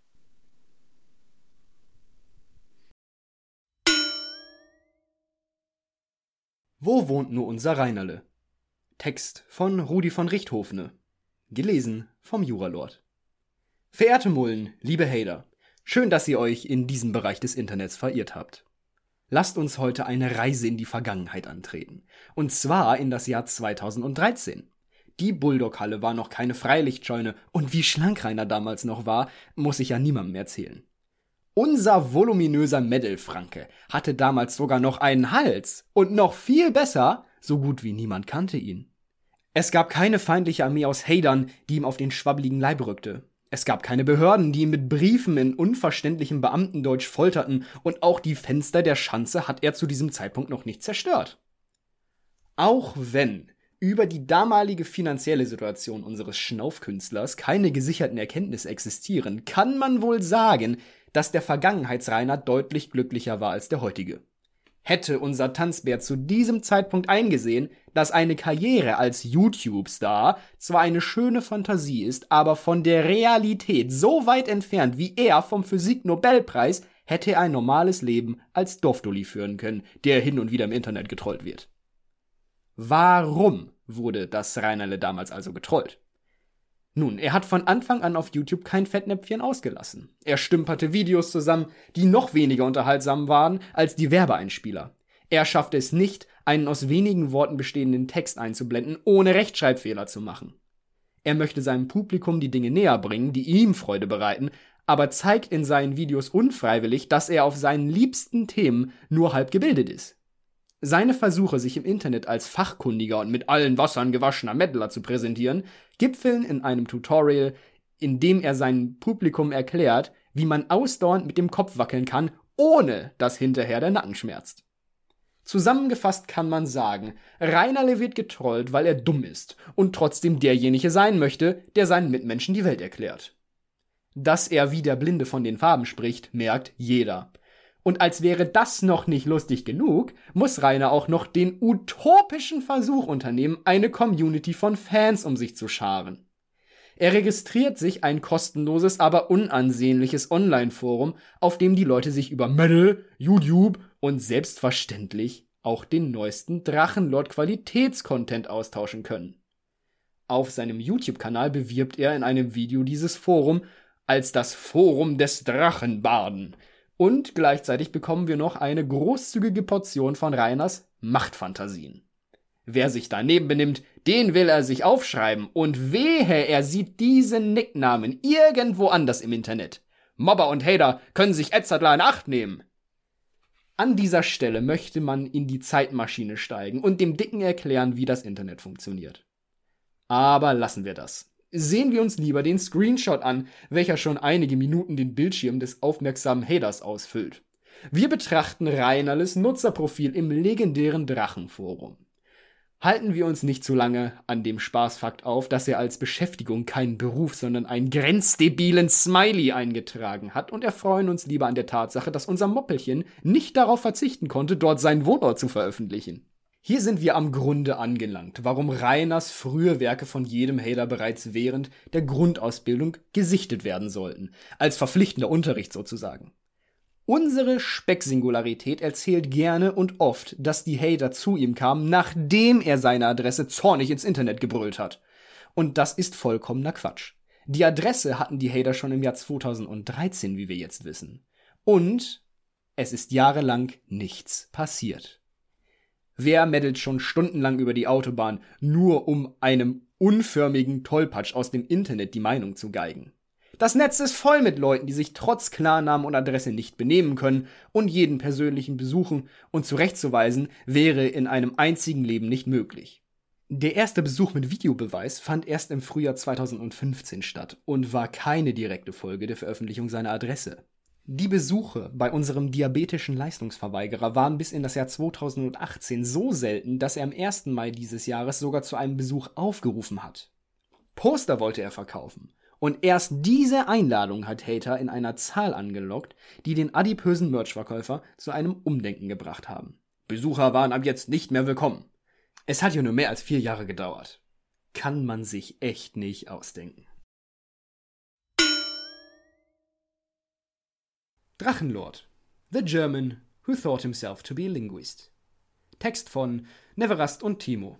Gelesen vom Juralord. 1, 2, 3. Wongel walks herbei. Ei, was ist das Leben schön, wenn man mehr als eine Sprache sprechen kann. Auch unser lieber Ruiner kann dies bezeugen. Doch bevor wir uns seinen Heldentaten in der englischen Linguistik widmen, sollten wir uns damit beschäftigen, wie seine Lordschaft solche erlesenen Kenntnisse erlangte. Zitat mein Englisch ist sehr gut. Zitat Ende. Rainer W. Zitat. Sorry, wenn ich eine Sprache nicht so gut spreche, die ich Etzler kaum beherrsche. Zitat Ende. Bumsti. Sehen wir uns das Zeugnis des Dicken an, so merken wir schnell, dass leider keine klare Note im Fach Englisch vorliegt. Lediglich wird das Feld, wo eigentlich die Note stehen sollte, mit mehreren Strichen ausgefüllt. Trotzdem lässt sich nicht bestreiten, dass die Sonderpädagogische Förderschule, aka Sonderschule Meddelfranken, welche er besuchte, ihm zumindest versuchte, Englisch beizubringen. Sein Vokabular umfasst so um die 20 Wörter. Er sieht dies als Beweis an, in der Schule aufgepasst zu haben. Das Förderschulprogramm beinhaltet meines Wissens nach schon ab der Sekundarstufe 1 eine weitere Fremdsprache. Da wir in Franken sind, war dies leider nicht Hochdeutsch, sondern Englisch. Schließlich sollten die dort untergebrachten Hochbegabten ja bitte auswandern und auf der anderen Seite des Ärmelkanals einen Job zu erlangen. Oder uns hier in Ruhe lassen. Schön wär's auf jeden Fall. Aber da unser Reinerle kein Fan von Reisen oder Auswandern ist, weiter als bis zum Rewe war er ja noch nie, entschied er sich für die einfachere Variante. Der Lad besetzte einfach das Eigenheim, was er ja ohnehin geerbt hatte. Werte Damen und Herren Hader, kommen wir nun zum spaßigen Teil die Anwendung der Ogerschen Sprachkenntnisse im YouTube-Star-Leben. Vier Jahre Englischunterricht von seiner besten Seite zum besten Zwecke. Rainer hat also nun seine desaströse YouTube-Karriere begonnen und schon in frühesten Zeiten seine nicht enden wollende Arroganz zum Vorschein gebracht. Das Jahr 2016, das Datum der 2. Juli, Windgeschwindigkeit Okay, genug Reiners Fernsprecher-Intro, der nun schon wieder abgesetzten, wie ich sie nenne, Drecks-Mondays parodiert. Dem einfallenden Licht nach zu urteilen, war es auf jeden Fall später Nachmittag, als Rainer den nächsten seiner vielen ihm überlegenen Gegenspieler im Game seines Lebens herausforderte. Heute wollte er sich seinen amerikanischen Rivalen Boneclings vornehmen. Der durchaus in seinen Kreisen beliebte YouTuber mittlerer Größe erfuhr zu dieser Zeit seinen bislang größten Erfolg und war, mittels durch andere User mit Untertiteln ausgestatteten Re-Uploads dessen Videos, auf den Drachenlord aufmerksam geworden. Er machte sich einen Spaß daraus, dem dümmlichen Gestümper, auf dem sich Rainer einbildete, ein erfolgreicher YouTuber und Frauenheld zu sein, auch damals sehr beliebte Reaction-Videos weitere Aufmerksamkeit zu schenken. Da kam es natürlich bei dem schon damals ausschließlich von Neid und Arroganz getriebenen Rainer zu einem erneuten Anfall an Neidwut und überhaupt, wie konnte der das wagen, sei Streams und Videos zu reuploaden? Das ist doch illegal, ja kriminell ist es ja. Also wurde schnellstmöglich ein Treffen der in Rainers Schädel ebenbürtigen Giganten der YouTube-Manege unter deren Zuschauern vereinbart, zur Belustigung des einen und zur Bloßstellung des anderen. So sitzt der Wetterballon des schaurigen Berges also wie so oft auf der Zarencouch und redet, nein, sabbelt sich seinen Mut zu. Der Bonglings, der Asoziale, der will doch von ihm die Zuschauer klauen, will doch Fame abgreifen, ne? Jawohl! Ignoriert wird hierbei selbstverständlich, dass Rainer selbst nur für ca. 150 Leute streamte und dem durchschnittlichen Klientel auf YouNow nachzuurteilen, dann doch solche, welche die Sprache des Content-Diebes etwa so gut sprachen wie Rainer Chopin. Die Dia-Show eines Streams läuft also weiterhin mit stabilen 12 Frames per Second der halbe Stundenmarke entgegen. Ja, soll er doch, Neigommer, soll er wenig Eier zeigen ne, und mir das ins Gesicht sagen ne. Nun wird Bonglings persönlich adressiert. Fuck you and all, you mother fuck you, father, uh, you dad, nee, grandma, grandfather, and I fuck you, bitch! Da war der Rainer noch sehr gut zumute. Er wartete nicht, dass anders als so oft diejenigen, die er beleidigt, zurückschlagen. An Ami labert übern Deutschen aller, der soll bloß die Fresse halten, nicht so weit aufreißen, ne? stellte er in selbiger arroganter Tonlage fest und schloss diesen weiteren Monolog mit der Bitte ab, doch mal Eier zu haben und zu beweisen, dass sie besser sind. Bonklings, bring us to me, I will speak to you, you are afraid for me, forderte der Lad erneut heraus. You asshole, you big asshole! Bonklings ist a Koward, rief er vergeblich im Versuch, den Sprachtipp aus dem Chat zu folgen, wo ihm das Wort Coward für Feigling vorgeschlagen wurde. Es sei ihm egal, wie scheiße sein Englisch sei, mit Bonklings könnte er es jederzeit aufnehmen.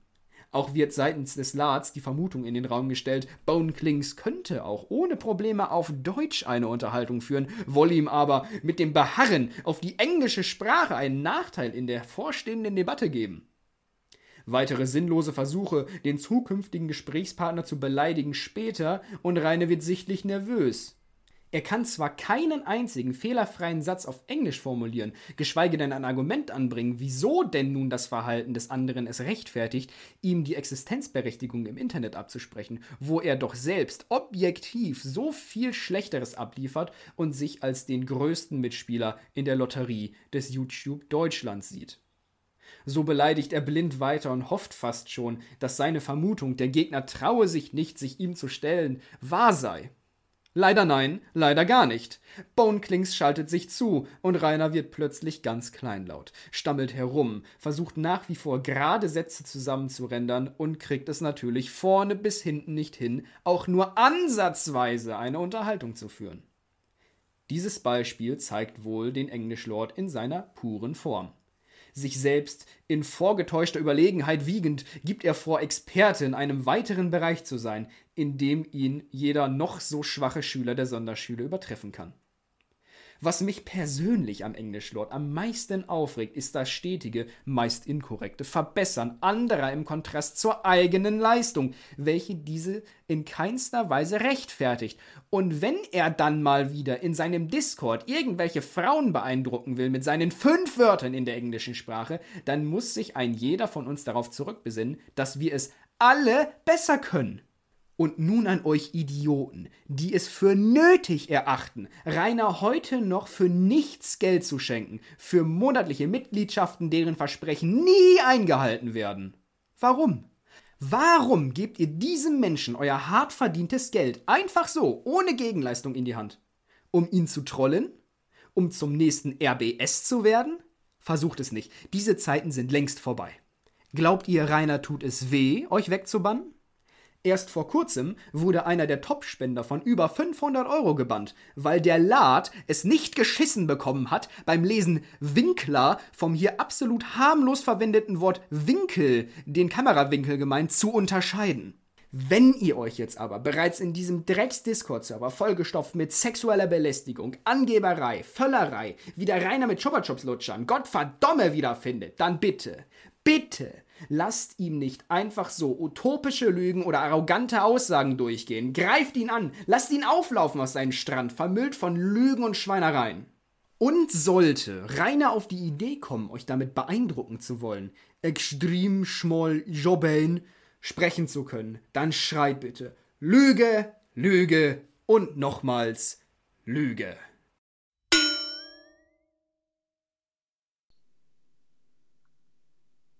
Winklerian Hanger. Geschrieben und vorgelesen von der. Ich bin Mettler! Zitat R. Winkler Nein, Rainer, bist du nicht. Nicht einmal ansatzweise, nicht mit viel Augen zudrücken und Rückenwind, nicht wenn man es dreht und wendet und auch nicht, wenn man wirklich versuchen würde, deine Berührungspunkte mit dieser komplexen Szene zu finden. Vor einigen Jahren noch hat unser Lieblingsmettler sich ja wenigstens noch äußerlich die Mühe gemacht, sich als solcher darzustellen. Aber selbst das ist ihm mittlerweile zu mühsam geworden. Der Drache hatte lange Haare, hat sich zumindest in seinen Metal-Videos in fröhliches Schwarz gehüllt und sich seinen Torshammer plakativ um den Stirnacken gewunden. Die Patschehändchen zur Pommesgabel geformt, die wenig verfügbaren Festivalbändchen am Arm und ein paar Billigsdorfer EMP-Ringe an den Wurstfingerchen vollenden Reiners harten Metal-Look. Was ist heute davon übrig geblieben? ein ruiniertes Slipknot-T-Shirt und die Erinnerung an bessere Zeiten. Fakt ist, Rainer verkörpert all das, was in der Metal-Szene belächelt, gemieden und nicht ernst genommen wird. Vor einigen Jahren hätte man an dieser Stelle gerne das böse P-Wort getroppt. Pseudo. Gerade in diesem Genre definiert sich alles über eine gewisse Trueness, es ist wichtig, Musik zu hören, die als ehrlich angesehen wird, die echt ist und handgemacht. Musik, bei der von der Einstellung der Protagonisten bis hin zur äußeren Erscheinung ernstzunehmenden Lyrics und richtiger Einflüsse alles in die Waagschale geworfen wird, um letztendlich als guter Metal definiert werden zu dürfen. Unser Winkel schwärmt immer von der Toleranz der Szene, wie angenommen und zugehörig er sich fühlt. Es mag mit Sicherheit offene, tolerante Subkulturen geben, aber eines ist ganz gewiss: Die Metal-Szene gehört definitiv nicht dazu. Zumindest nicht, wenn man sich so an die Szene heranwanzt wie ein Parasit, ohne die geringste Bereitschaft aufzubringen, sich mit anderen Bands zu beschäftigen als jenen, die direkt an der Oberfläche zu finden sind. Diese typischen Türöffner-Bands. Um das zu erklären, muss an dieser Stelle ausgeholt und Rainers Sicht auf die Dinge entschlüsselt werden. Beziehungsweise muss man versuchen, dahinter zu kommen, aus welchen Beweggründen er sich der Metal-Szene zugehörig fühlt und was ihn daran angesprochen hat. Rainer, welche Musik hörst du so? Ja, wäre die Antwort auf diese Frage. Wir wissen aus zahlreichen Videos, Vlogs und Discord-Leaks, dass Herr Winkler sich alles in die Gehörgänge knallt, was nicht bei drei auf den Bäumen ist. Je nach Stimmungslage und Verfügbarkeit wird in den Tiefen seiner digitalen Musikkennerregale gegraben, gewütet und wahllos durch den Äther gejagt. Worst of the 90s, 2000s bis hin zu Panflöten, ESO-Geschwurbelmucke à la Enya konsumiert der Ticke alles an Musik ähnlich unreflektiert wie den Inhalt seines Gefrierschranks. Muss man verstehen, mit einer paranoiden Schizophrenie fühlt man sich nicht jeden Tag gleich und so switcht man eben von Hip-Hopser über Indianer bis hin zum Ultra-True-Metaler innerhalb von drei Tracks seiner virtuellen Playlist. Selbstverständlich ist auch ein gewisser Alkoholpegel ausschlaggebend, wie true man sich oder der dumme Moskop gerade fühlt. Siehe diverse Drunk-Streams, in denen er uns dann mal wieder zeigen muss, wer er eigentlich ist, ein Mettler. Das wäre an sich ja nicht das Problem soll der hageldomme Knallkopf doch hören, was er möchte. Wenn er, ja, wenn er sich nicht immer wieder penetrant seit Jahren als Mettler definieren würde. Und das ist er, wie bereits erwähnt, nicht. Genauso wenig wie professioneller YouTuber. Psychisch gesund, schlank, bei bester Gesundheit oder ein guter Mensch. Wenn man sich selbst lange Zeit in dieser Metal-Szene bewegt, sich nach einigen Jahren mühsam einen Überblick über die Subgenres verschafft und seinen eigenen Vorlieben endlich Platz gegeben hat, zu einer Zeit, in der Internet noch, ja wenn überhaupt, in den Kinderfüßen steckte und diesbezüglich keine wahre Hilfe gewesen ist, dann fällt es auch nicht schwer, jemanden wie Rainer in kürzester Zeit zu demontieren. Rainers rosa Wolke von der toleranten Metal-Szene wäre vermutlich spätestens dann geplatzt, wenn man ihn mit brennenden Fackeln vom nächstbesten Konzert verjagt hätte. Man kann die Verwunderung in den Augen der anderen Besucher in dem einen oder anderen Video erkennen. Schnell wäre der Punkt von Schaut euch mal diesen Dulli an zu Der Dulli will scheinbar mal ordentlich aufs Maul überschritten. Doch so lange hält er es ja zumindest auf Festivals nicht aus, wo solche Situationen ziemlich sicher auf ihn zugekommen wären. In dieser Szene kann das Tragen eines falschen T-Shirts instant Katastrophenszenarien hervorrufen und ganze Lebenswelten kleiner, fehlinformierter Metal-Kinder in den Grundfesten zerstören. Metal ist nicht blumig, tolerant und Friede, Freude, Eierkuchen. Metal ist hart, grausam, dunkel und Black Metal ist Krieg, wie wir wissen. Was wir klären müssen, ist die Frage, wieso Rainer sich ausgerechnet die Metal-Szene ausgesucht hat, um sein subkulturelles Zuhause zu finden. Dazu gibt es meines Erachtens unterschiedliche Theorien. Erstens. Die Musik gefällt ihm.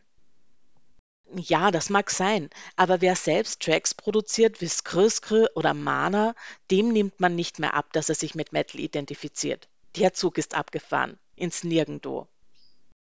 Zweitens, Metal ist die Szene derer, die sich der Gesellschaft nicht zugehörig fühlen, die mit Normalo-Leben nicht viel anfangen können. Ein Schmelztiegel jener, die sich nicht im Socializing und Angepasstsein wiederfinden, die hinterfragen und einen eigenen Weg suchen. Das könnte passen. Er ist sicher nicht gesellschaftlich angepasst. Er ist auch nicht sozial kompatibel.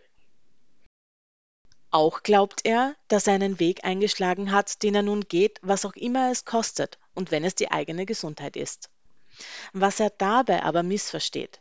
Metaller sind nicht diejenigen, die ungebildet, arbeitslos oder schmutzige Messis sind.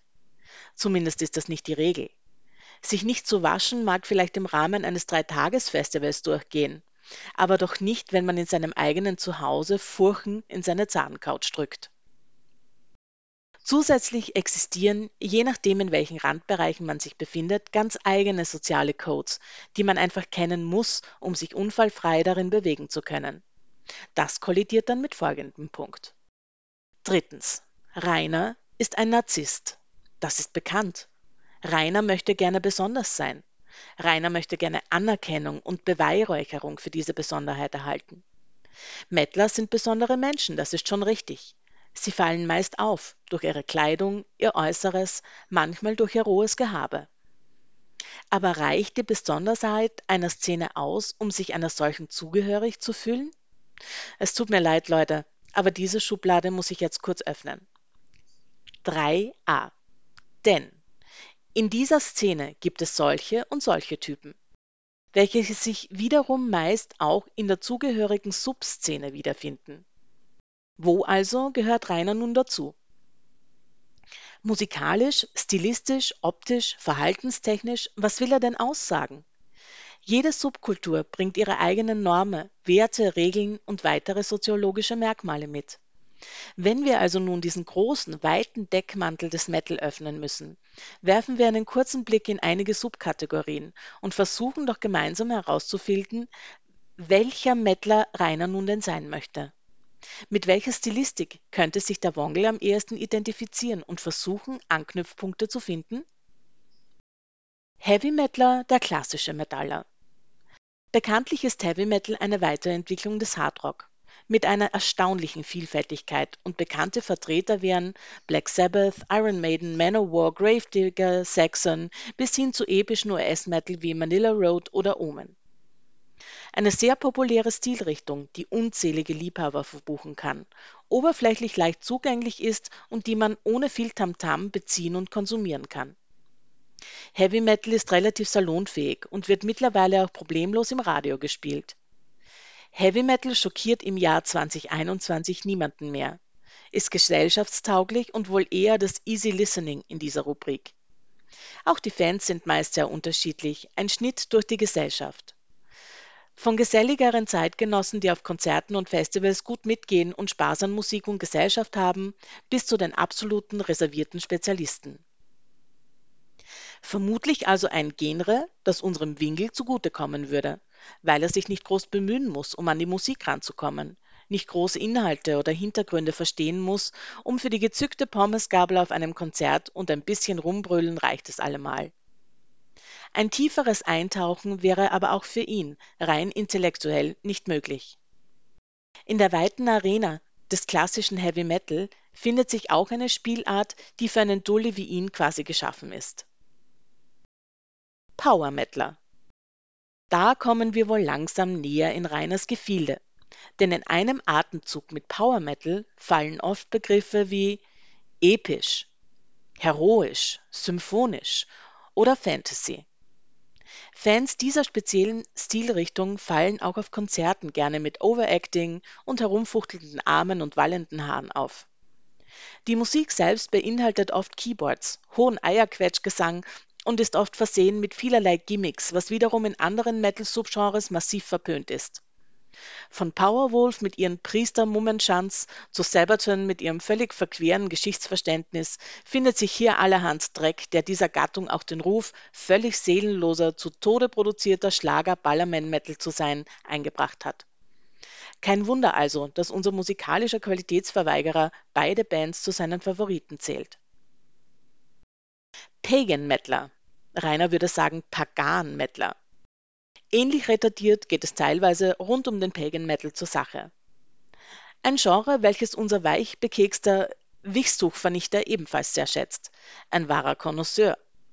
Rot betünchte Turnschuh-Wikinger schwingen Flöte, Methorn und Plastikschwert, um die bösen Christen in der ersten Reihe am Wacken Open Air mal richtig zu verwemsen. Dazu Ho Ho Ho und Tralala, fertig ist ein Konglomerat aus Gesichtsverfälschung, Plastiksounds und Partyvolk, das wie Heerscharen afrikanischer Heuschrecken über die Festivals der Rubrik herfallen. Ja, auch hier macht es durchaus Sinn, dass Wongel, der wuschige Wikinger, die eine oder andere nasse Eichel bekommt. Bei aller Polemik muss aber auch gesagt werden, dass es selbst hier echte Schätze gibt. Intelligente Musik und tiefe Texte, weit ab vom Dreck des Pagan Metal Mainstreams. Von Bathory bis zu Primordial gibt es allerlei zu entdecken, für das der masturbierende Mastzauphernascher schlicht zu doof ist. Black Metaler. Tja, hier wird's dann endgültig schwierig.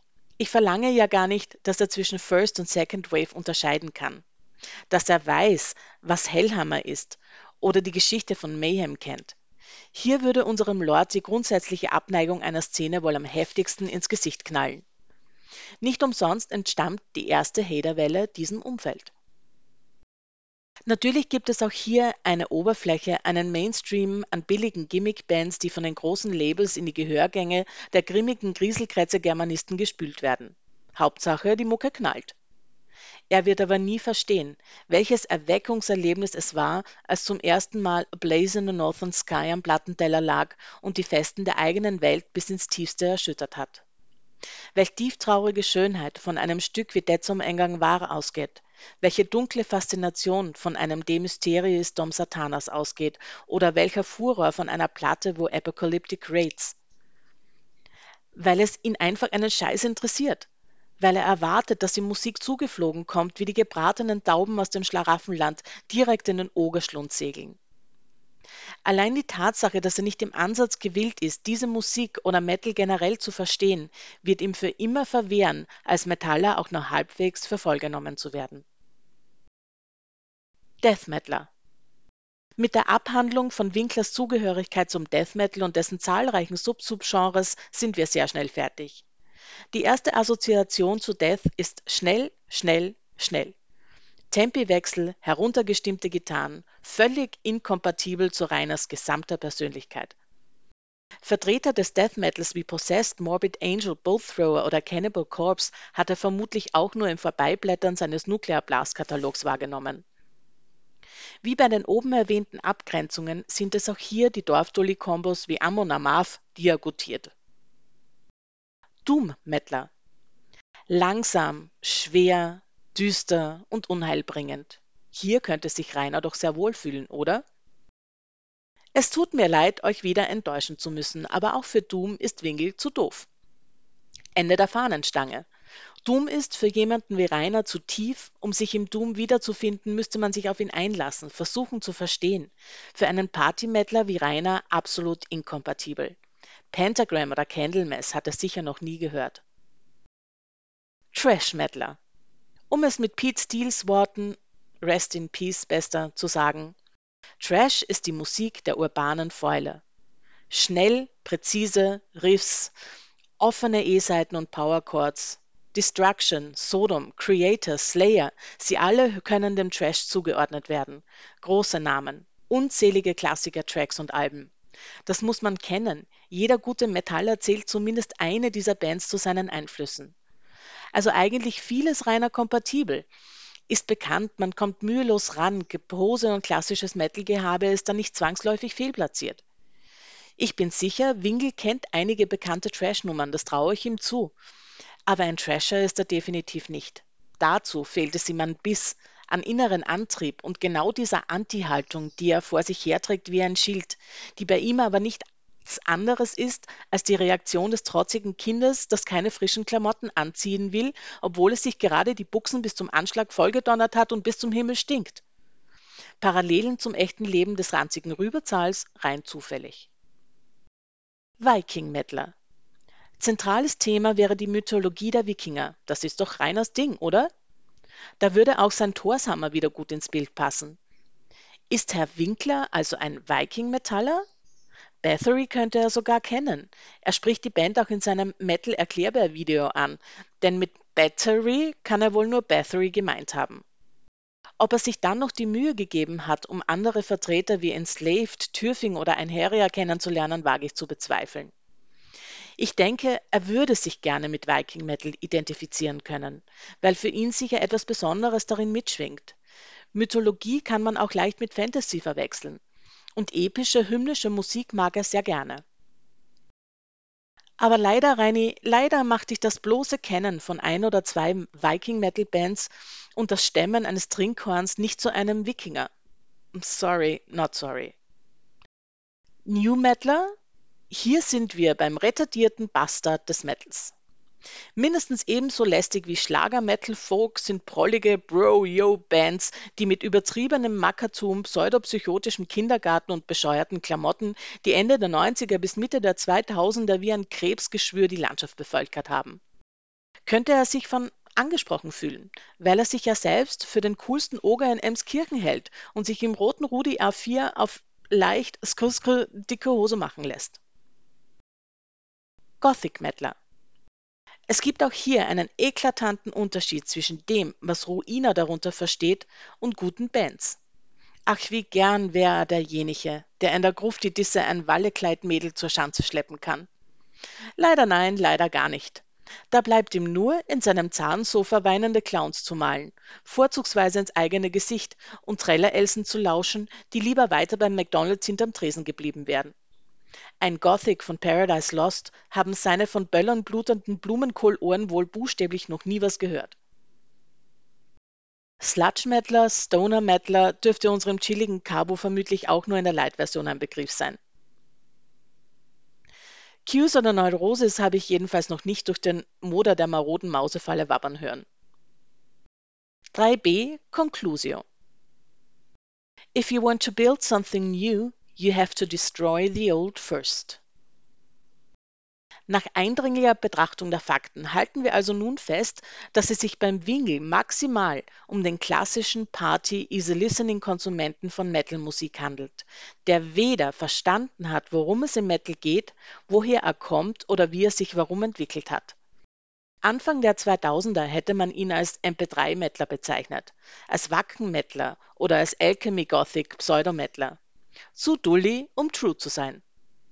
Wer nicht mindestens in 100 verstaubten Plattenläden, auf Plattenbörsen oder auf Metal Hammer Chiffre-Anzeigen per Post geantwortet hat, wer nicht mindestens seine 150 Lieblingsalben auf Vinyl und seine Kutte per Hand mit 30 Patches zugenäht hat, wer sich nicht in Grund und Boden schämt, sich mit einem Slipknot-Shirt am Körper als Mettler zu bezeichnen, der hat es auch nicht verdient, als solcher akzeptiert zu werden. Rainer Du bist so Metal wie Helene Fischer. Rainer würde so gerne in der Metal-Szene dazugehören. Er hat sich wohl im Christhunt Forum herumgetrieben, um schlussendlich im altbekannten Traut euch, kommt zu mir zu eskalieren. Nun gut, irgendwie gehört er ja dazu, als schlechtes Beispiel, wie es eben nicht geht. Es gab in fast jedem relevanten Metal-Forum einen Thread zum Drachenlord, in dem sich sämtliche User über ihn lustig machen nachzulesen im Metal Hammer Forum, Metal Only oder Wacken Forum. Dabei wünsche ich euch viel Spaß. Und hier noch ein paar Worte an dich, Reini. Ich würde dir fast wünschen zu verstehen, was Metal ausmacht, was einem Musik geben kann, in der man sich wiederfindet, die ausdrückt, wozu man mit eigenen Worten nicht fähig ist. Meistens sind es Schlüsselerlebnisse, die darüber entscheiden, welche Abzweigungen im Leben man nimmt. Die, die geradlinig zum Ziel führen, Emerson auf, angesagte Metalbands rein, jetzt kaufen, oder die steilige Kurve, Straße, die durch Waldwege, Schotterstraßen und Pässe führt, welche zumindest Allrad und 20-Loch-Boots braucht, um anzukommen. Diese Wege erfordern Anstrengung, Reflexion, Auseinandersetzung, aber auch viel Zeit, Hintergrundwissen und Einflüsse. Vor allen Dingen aber erfordert es Erlebnisse und Erinnerungen, die man sich selbst schafft. Bist du jemals vor oder auf einer Bühne gestanden, wo du das Gefühl hattest, dass jeder Ton, jedes Wort, jedes Riff und jeder Beat dich bis ins Innerste erreicht? Hattest du jemals das Gefühl, dich mit Menschen verbunden zu fühlen, die du gar nicht kennst, aber mit denen du ein gemeinsames Live-Erlebnis geteilt hast? Hast du jemals wahrgenommen, wie die Luft in einer Konzerthalle oder einem Open-Air-Gelände riecht, wenn die Bands mit ihren Gigs fertig sind? Hast du jemals miterlebt, wie Mettler ihre Kutten einweihen? Aus welchen Öffnungen, Poren und innersten Winkeln Musiker und ihre Fans die Tracks leben, fühlen, schwitzen, bluten und spucken? Hast du je gespürt, wie es ist, wenn man frisches Vinyl aus seiner Hülle zieht, es auf den Plattenteller legt und man in vertrauter Erwartung die Nadel auf die Platte setzt? Bist du schon mal Stunden auf den Knien vor deiner CD- und Vinylsammlung gesessen und hast versucht, ein System zu entwickeln, in dem man sich so orientieren kann, dass man die gewünschten Tonträger in seinem persönlichen Lager auch wiederfindet? Hattest du jemals das Gefühl, die Blastbeats und Bässe treiben deinen Puls an den Point of No Return? Konntest du jemals die Verachtung und den Hass verstehen, den bestimmte Bands dir mit ihrer Musik ins Gesicht trotzen? Musstest du jemals deine letzte Kohle zusammenkratzen, um eine lang ersehnte Platte am Tag der Veröffentlichung zu ergattern, bevor sie direkt wieder restlos ausverkauft und vergriffen ist? Kannst du nachvollziehen, wie viele Kilometer man auf sich nimmt, um Lieblingsbands live zu erleben, weil man weiß, dass es diese Möglichkeit so gut wie nie gibt? Hast du schon erleben dürfen, wie wärmend, tröstend und beschützend Dunkelheit in der Musik sein kann? Weißt du das, Rainer? Kennst du das? Nein? Dann, Herr Winkler, bist du kein Mettler. Reality always comes with dark thoughts. PS Meine Musikwinkel lasse ich mir von dir nicht beschmutzen. Runter von mein Grundstück, Alter. Rainer und sein Abschlusszeugnis. Ein Text von Puck, die Stubenfliege, gelesen vom Juralord. Medal, ihr lieben Beteiligten. Disclaimer. Ich bin kein Lehrer, ich bin kein Personalarbeiter, ich bin kein Sozialpädagoge. Ich mache was mit Menschen und habe dafür studieren müssen. Sollten Fachpersonen Textpassagen als sachlich falsch beurteilen, bitte ich um ein entsprechendes Feedback. Insbesondere von sich eng anhörenden SozialhaterInnen. Vielen lieben Dank, Küsschen aufs Nüsschen. Einleitung. Seit etlichen Jahren geistert ein Abschlusszeugnis vom Sonderpädagogischen Förderzentrum Bad Windsheim ausgestellt auf einen gewissen Rainer Winkler, geboren am 2.8.1989 durch das Internet. Zuweilen wird sich in Haterkreisen auf dieses Dokument bezogen. Sich konkret mit seinem Inhalt auseinandergesetzt wurde sich jedoch nach meinem Wissen bisher eher weniger. Für das Game ist das Zeugnis aus meiner Sicht interessant, weil es aus der Prä-YouTube-Zeit stammt und von einem vermeintlich objektiven Betrachter ausgestellt wurde. Ich denke, wir können uns alle vorstellen, wie objektiv man gegenüber Rainer Winkler sein kann, wenn man sich über Jahre mit ihm beschäftigt. Formalien. In der Kopfzeile des Dokuments steht, Zitat, Sonderpädagogischen Förderzentrum Bad Windsheim, Förderschwerpunkt Lernen, Zitat Ende.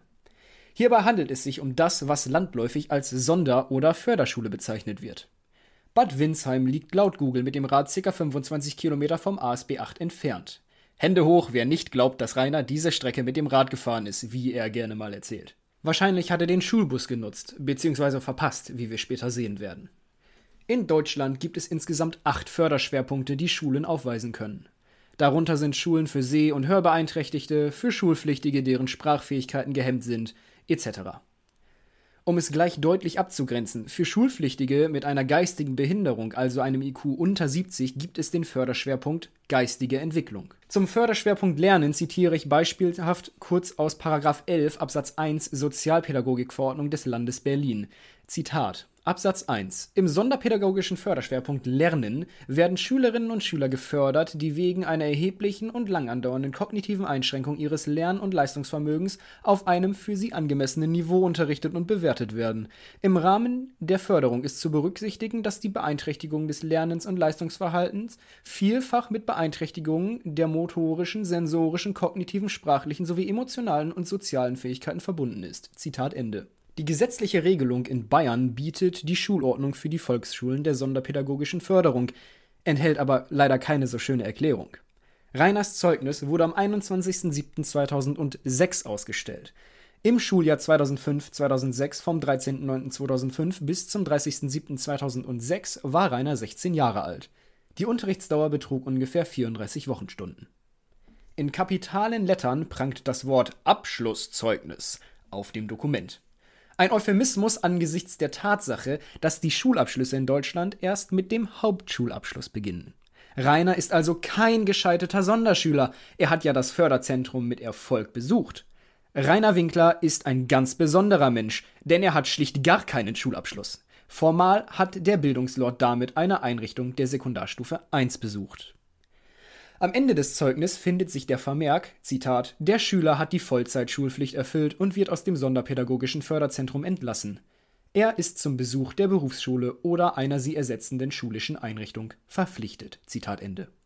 Die Vollzeitschulpflicht umfasst in Bayern neun Jahre, denen sich jedoch drei Jahre Berufsschulpflicht oder ein Jahr Berufsvorbereitungsjahr anschließen. Rainer hat weder eine weiterführende Schule besucht noch eine Berufsausbildung gemacht. Wie bekannt wurde er am 12.06.2007 von der Firma Kolping Berufsbildungs GmbH Kolping Werkstattzentrum Dietersheim wegen Verweigerung der Mitarbeit im Berufsfeld abgemahnt. Hieraus kann geschlossen werden, dass der Medal-Franke das Schuljahr 2006-2007 vom 13.09.2006 bis zum 29.07.2007, nunmehr 17-jährig, in Form eines Berufsvorbereitungsjahres bzw. einer berufsvorbereitenden Bildungsmaßnahme in der vorgenannten Einrichtung verbracht hatte.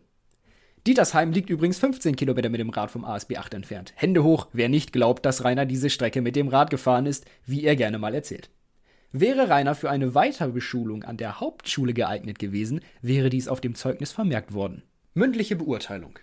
Werfen wir nun einen Blick auf den schriftlichen Teil des Zeugnisses. Diese zwölf Sätze über und unter den Noten folgen einer Struktur. Sie sollen Auskunft über die Persönlichkeit des Schülers, seinem Sozial- und Arbeitsverhalten geben. Daher gehe ich nun Satz für Satz und wo nötig Wort für Wort diese durch. Zitat: Rainer ist ein ruhiger Schüler. Zitat Ende. Allgemein kann sich dieser Satz auf eine stille Person beziehen oder aber auch auf eine Person, die sich dem Unterrichtsgeschehen durch Nichtteilnahme entzieht.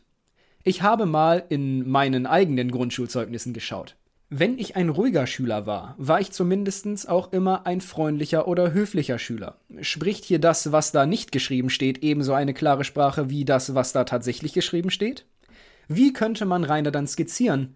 Er macht im Unterricht nicht mit und wenn er dann mal angesprochen wurde, reagierte er patzig? Mit Blick auf den heutigen Rainer scheint mir das durchaus möglich. Zitat dem Unterrichtsgeschehen folgte er zumeist interessiert und versuchte sich mit eigenen, bisweilen durchdachten Beiträgen zu beteiligen. Zitat Ende. In diesem Satz verstecken sich etliche mehr oder weniger eindeutige Einschränkungen. So darf man sich fragen, warum Rainer dem Unterrichtsgeschehen nur folgt und nicht daran teilnimmt. Dieses unterstreicht aber den vorherigen Satz. Danach kommt das Wort Zitat zumeist, Zitat Ende. Also etwas passiert meistens oder überwiegend, sprich in mehr als 50 Prozent der Fälle. Der Hinweis, dass etwas, Zitat, versucht, Zitat Ende wird, beinhaltet auch immer das überwiegende Scheitern desselben. Andernfalls wären diese Versuche als erfolgreich bezeichnet oder erst gar nicht erwähnt worden. Die stärkste Einschränkung ist das Wort, Zitat, bisweilen, Zitat Ende. Manchmal, hin und wieder, beziehungsweise ab und zu hat er es geschafft, etwas Sinnvolles im Sinne von durchdacht zu produzieren. Der besondere Verweis auf die Zitat eigenen Zitatende Beiträge machen mich nachdenklich. Das kann ein Hinweis auf fehlendes Allgemeinwissen sein. Hat er auf Fragen nach eben solchem Wissen Schlüsse präsentiert, welche er sich live im Kopf zusammenrendern musste? Um den gesamten Satz also nochmal klar und vielleicht etwas überspitzt zu formulieren. Am Unterricht nimmt Rainer nicht teil, er befindet sich aber im Klassenraum und weiß in mehr als der Hälfte der Fälle, um was es sich gerade im Unterricht handelt. Wenn er sich mal beteiligt, waren seine Beiträge oft nicht nachvollziehbar.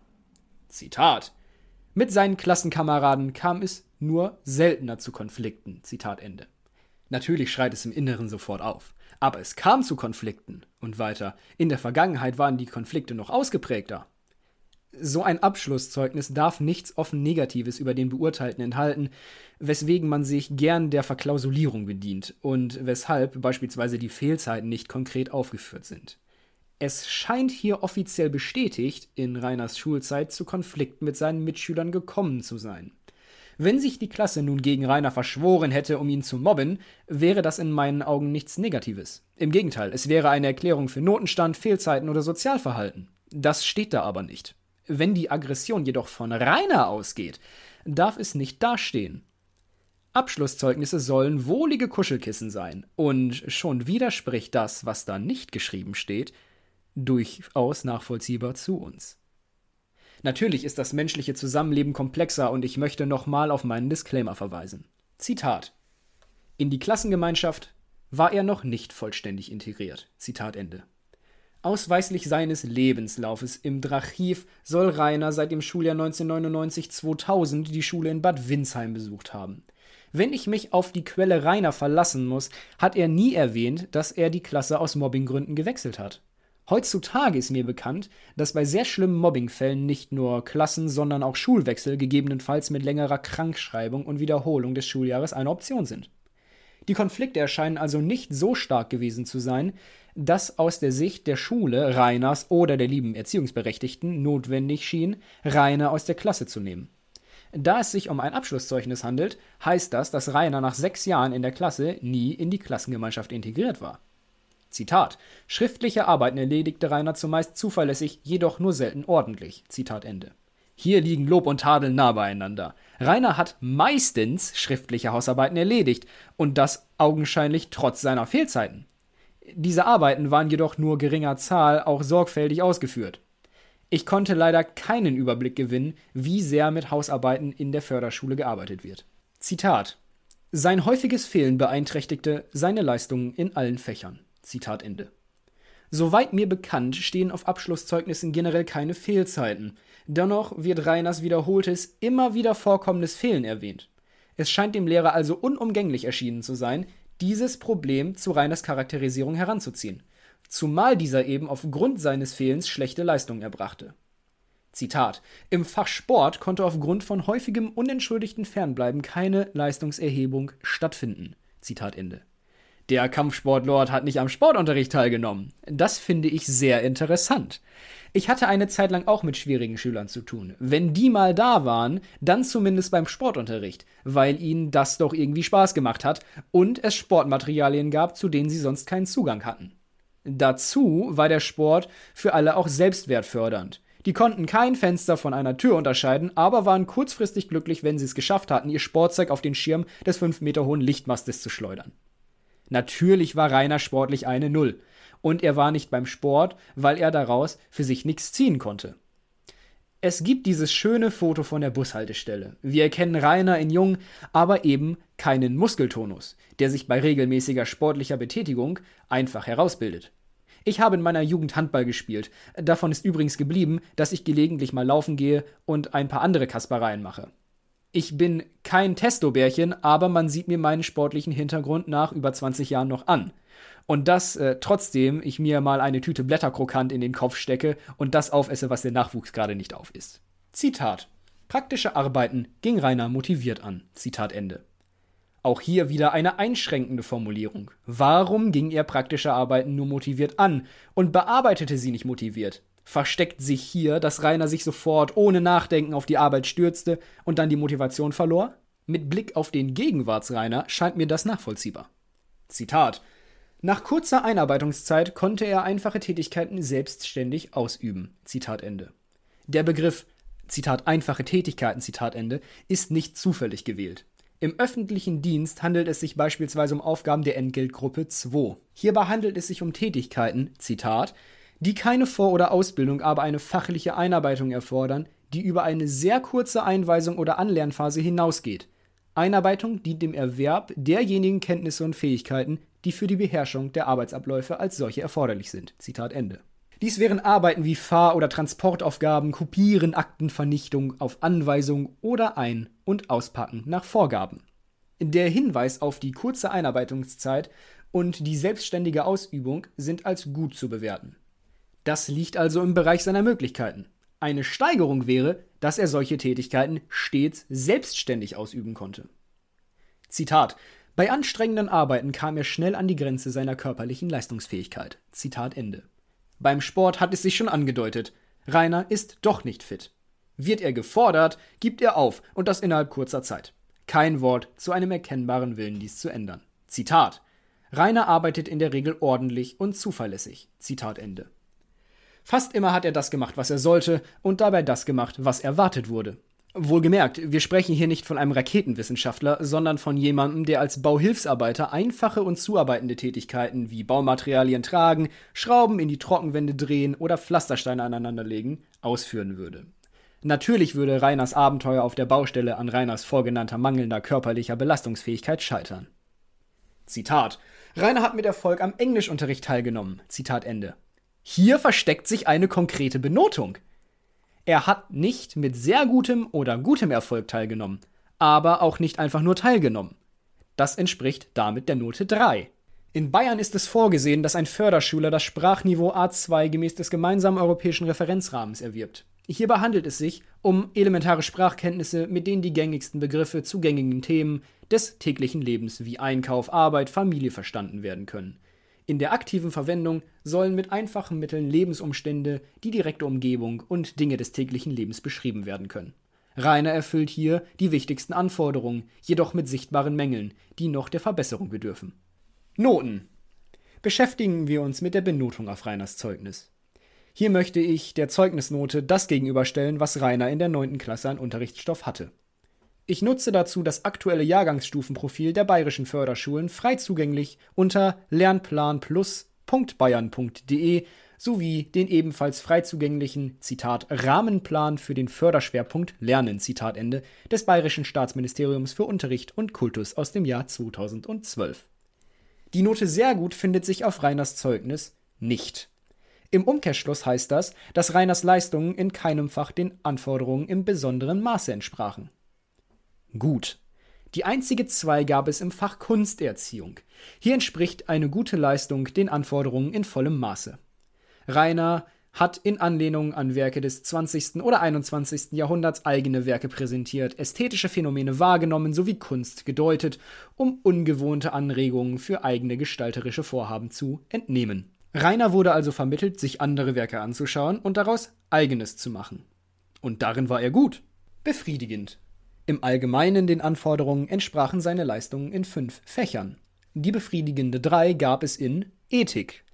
Rainer musste sich mit der Begrenztheit des Lebens auseinandersetzen, Möglichkeiten finden, dem eigenen Leben einen Sinn zu geben, die Bedeutung der Friedenswahrung für das Leben des Einzelnen und der Gesellschaft begreifen sowie ein friedliches Zusammenleben in der Gesellschaft und gewaltfreies Beilegen von Konflikten lernen. Geschichte, Sozialkunde, Erdkunde.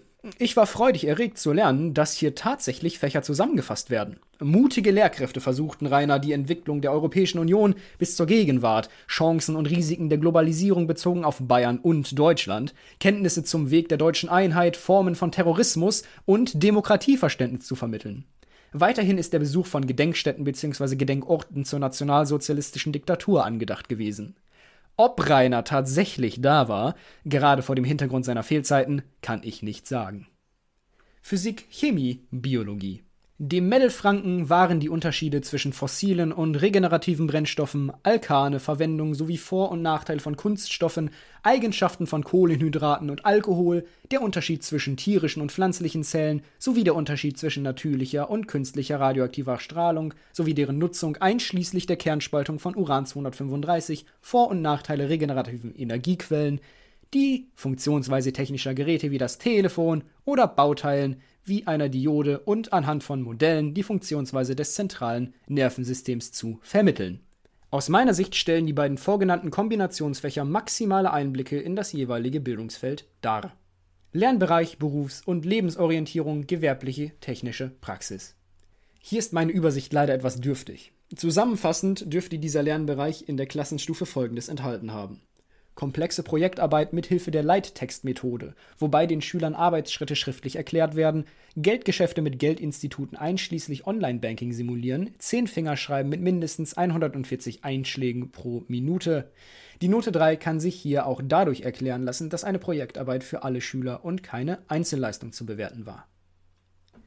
Musik wenn er mal da war, hat Rainer hier gesungen und musiziert. Typische Spielweisen auf verschiedenen Instrumenten, be beispielsweise lateinamerikanischer oder afrikanischer Herkunft, angewandt, bewusst Musik mit bestimmten Instrumenten gehört, Grundintervalle identifiziert, die Wirkung von Filmmusik betrachtet, Tänze mit geraden und ungeraden Taktarten präsentiert und eigene Gestaltungsversuche von Filmszenen durchführen dürfen. Ausreichend. Die Note 4, also noch ausreichende Leistungen, die jedoch Mängel aufweisen, erbrachte er in drei Fächern. Deutsch. Hier sollte Rainer längere Hörbeiträge erfassen und dazu strukturierte Notizen führen, logische Schlüsse ziehen und kurz begründen, Rollen und Figuren interpretieren, anspruchsvolle Texte eigenständig erfassen, relevante Informationen aus pragmatischen Texten gezielt entnehmen, Medien versiert und verantwortungsbewusst nutzen und deren Nutzen beurteilen, bei mündlichem und schriftlichem Ausdruck einen umfangreichen rechtsschriftlich gesicherten Wortschatz partner-, sach- und situationsbezogen einsetzen. Mathematik Rainer hätte zu lernen gehabt. Prozent- und Zinsrechnung, Zehnerprozenten Flächeninhalte von regelmäßigen Vielecken berechnen, Volumenberechnungen von regelmäßigen Prismen, Kegel und Pyramiden, Gleichungen mit einer Variable. Lernbereich Berufs- und Lebensorientierung, Theorie. Die Themen dieses Zitat Lebensproblembewältigungsfaches Zitat Ende umfassten vermutlich Begriffe aus der Buchführung, Chancen und Risiken von Geldanlagen und Krediten, den Wert der sozialen Marktwirtschaft, die gesetzliche Regelung zur Berufsausbildung, Grundlagen der Ein- und Ausgabenrechnung, einfache Zinsrechnung, mediensicher, situationsgerecht und kritisch nutzen, sowie private und geschäftliche Kommunikation in Form von Briefen, E-Mails und Gesprächen unter Beachtung einschlägiger Regeln und Normen zu führen. Mangelhaft. Eine 5, sprich ein Mangelhaft, weist das Zeugnis nicht aus. Ungenügend. Ungenügend war Rainer nur in einem Fach. Sport. Wenn man dem Kampfsportlord zuhört, scheint ihn das sehr zu wurmen. Aufgrund der schriftlich erwähnten Abwesenheit und der daraus resultierenden Note 6 hat Rainer eben nicht gelernt, selbstständiges Anwenden von Grundkenntnissen der Trainingslehre und von Entspannungsmethoden, realistisches Einschätzen der eigenen Fertigkeiten und das Übernehmen von Verantwortung, beispielsweise beim Geben von Hilfestellungen für andere, Verbessern der Ausdauerleistung, spielspezifische Techniken und Taktikmuster im Fußball und im Handball, Präsentieren von vorgegebenen oder selbstgestalteten Übungsverbindungen, Erarbeiten und Präsentieren eines Gesellschaftstanzes, Verbessern der koordinativen und konditionellen Fertigkeiten im Wasser und selbstständiges Anwenden von Rettungsmaßnahmen. Müssen wir den winklerischen Aurach-Mythos nun neu bewerten? Musste Rainer vielleicht gar selbst aus dem Wasser gerettet werden? Zusammenfassung. Rainers Abschlusszeugnis weist einen Durchschnitt von 3,5 auf. Jeder kann seine eigene Schulzeit reflektieren und schauen, wie es bei ihm mit den oben genannten Anforderungen ausgesehen hätte. Fazit. Ich möchte mit einem gesunden Maß an Selbstkritik beginnen. Wo es mir möglich war, habe ich versucht, mich in Rechtsgrundlagen einzulesen. Hierbei hatte ich nur Dokumente zur Verfügung, die aktuelle Gültigkeit besitzen und dementsprechend auch gesellschaftliche Veränderungen nach Reiners Schulabschluss berücksichtigen. Die oben gemachten Bemerkungen zu Unterrichtsinhalten mögen in Einzelfällen nicht übereinstimmend mit dem sein, was Rainer tatsächlich gelernt bzw. nicht gelernt hat. Jedoch sind in den Standardfächern wie Deutsch, Mathematik, Physik etc. die Änderungen von Grundlagen in den letzten Jahrzehnten überschaubar. Sie dürften also durchaus dem entsprechen, was Rainer mal gelernt haben sollte. Ich kann nicht sagen, ob Rainer mal auf die Frage nach 1 plus 1 mit Salbei geantwortet hat. Beim Schreiben des Textes sind mir jedoch deutliche Parallelen zum heutigen Rainer aufgefallen. Und das nicht nur bei der mündlichen Beurteilung, sondern auch bei den behandelten Unterrichtsthemen. Man mag mir widersprechen. Aus meiner Sicht stellt es sich aber so dar, dass Förderschulen ihren Eleven nur einen oberflächlichen Einblick in eine sehr große Zahl von Themen bieten wollen.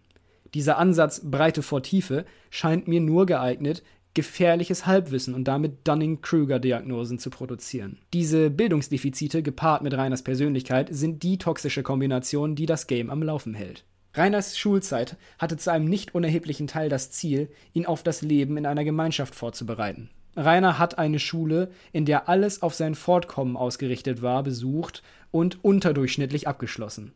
Ich möchte an der Stelle deutlich feststellen, des Drachenlords Schulbesuch war nicht nur kostenlos, er war auch umsonst. Postskriptum. Während der Erstellung dieses Textes habe ich keinen Anhaltspunkt dafür finden können, dass Rainer irgendwann mal Psychologie als Schulfach hatte. Rainer und die Tugenden. Ein Text von F. M. Hatecraft.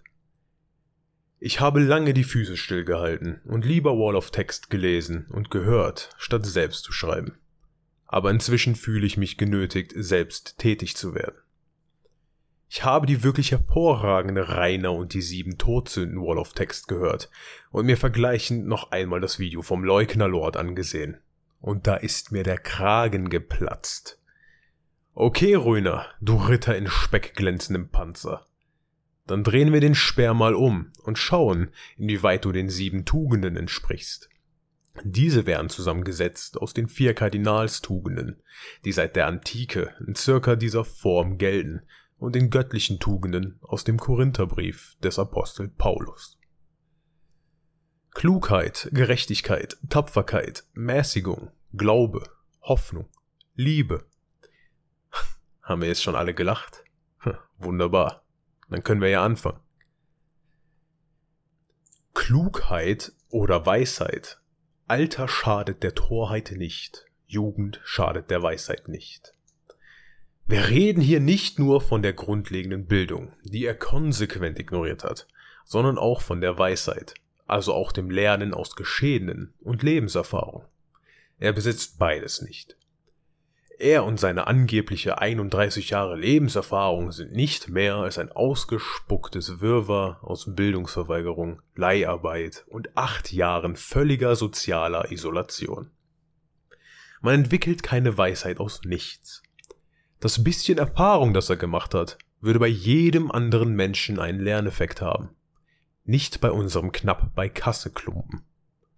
Ja, ja, der Hate wird weniger und ignoriert sowieso und die Hater interessieren ihn nicht und bla bla.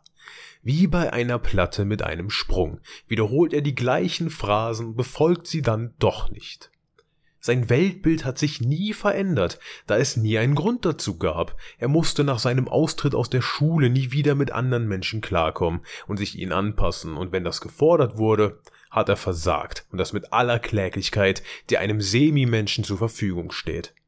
Er hat die Weisheit eines bestenfalls Grundschulkindes, das Hausarrest hat, weil es sich benommen hat wie Rotz am Ärmel. Wenn dann mal die seltene Chance bestand, Erfahrung zu machen, dann wurde die mit dem fetten Arsch eingerissen, weil man keine Bereitschaft gezeigt hat, aus seiner kleinen Welt auszubrechen. Ich denke, ich muss den Mangel an Fachwissen nicht extra erwähnen. Dieser fehlt ihm einfach in Gänze. Gerechtigkeit. Gerechtigkeit gibt jedem das Seine, maßt sich nicht Fremdes an und setzt den eigenen Vorteil zurück, wo es gilt, das Wohl des Ganzen zu wahren. Ambrosius von Mailand Du, mein lieber Giergrabscher, nimmst alles, was du in die Finger bekommst, egal wem es gehört, wem es schadet und ob du etwas verdienst oder nicht. Du schreist nach Gerechtigkeit und in Gerechtigkeit ist immer das Wort Recht enthalten. Das bedeutet, hält man sich nicht an das geltende Recht, wird man bestraft. Zack, Gerechtigkeit. Du bist einfach nur ein Dieb, der sich nach dem Diebstahl aneignet, der Erschaffer und Besitzer von etwas zu sein. Wir erinnern uns an komplette Let's Play-Folgen, die eins zu eins übernommen wurden, noch lange vor den Dragon Mondays mit Wikipedia-Artikeln und der Arbeit von anderen für dich. Einen Artikel vorzulesen ist nicht in eigenen Worten, obwohl es dir noch am liebsten wäre, jemand würde es für dich vorlesen wo ich dir zustimme, die Welt ist nicht gerecht. Denn in einer gerechten Welt hätte der Geist deines Vaters dich schon lange heimgesucht und dich beim Kackduschen mit einem Blitz erschlagen und das nur dafür, dass du Menschen, die wirklich leiden und das jeden Tag benutzt, um Mitleid einzukassieren und dich dem Geld anderer zu finanzieren. Du verdammter Spross einer gleichgültigen Mutter. Nein. Die Welt ist nicht gerecht und du bist der lebende Beweis dafür. Denn du verdienst so viel mehr als was, das du bereits bekommst, aber nicht so, wie du das gerne hättest. Ich wünsche dir nichts Schlechtes. Ich wünsche dir genau das, was du verdienst. Tapferkeit. Tapferkeit ist stets mit Menschlichkeit gepaart, während der Feige zur Grausamkeit neigt. Karl Pelzer Du bist nicht tapfer, auch wenn du meinst, du wärst der Mutige, der Unbeugsame. Du bist schon lange kein Mensch mehr, und das meine ich nicht aufgrund deiner grotesken Körperausmaße, das meine ich im Sinne der Menschlichkeit. Jeden Tag beweist du, wie unmenschlich du bist. Da werden Hamster in den Winterschlaf geschickt, weil du zu faul bist zum Füttern. Die Hose wird runtergezogen, um aller Welt deine Genitalien zu präsentieren, weil dir in einem Wortgefecht nicht mehr einfällt.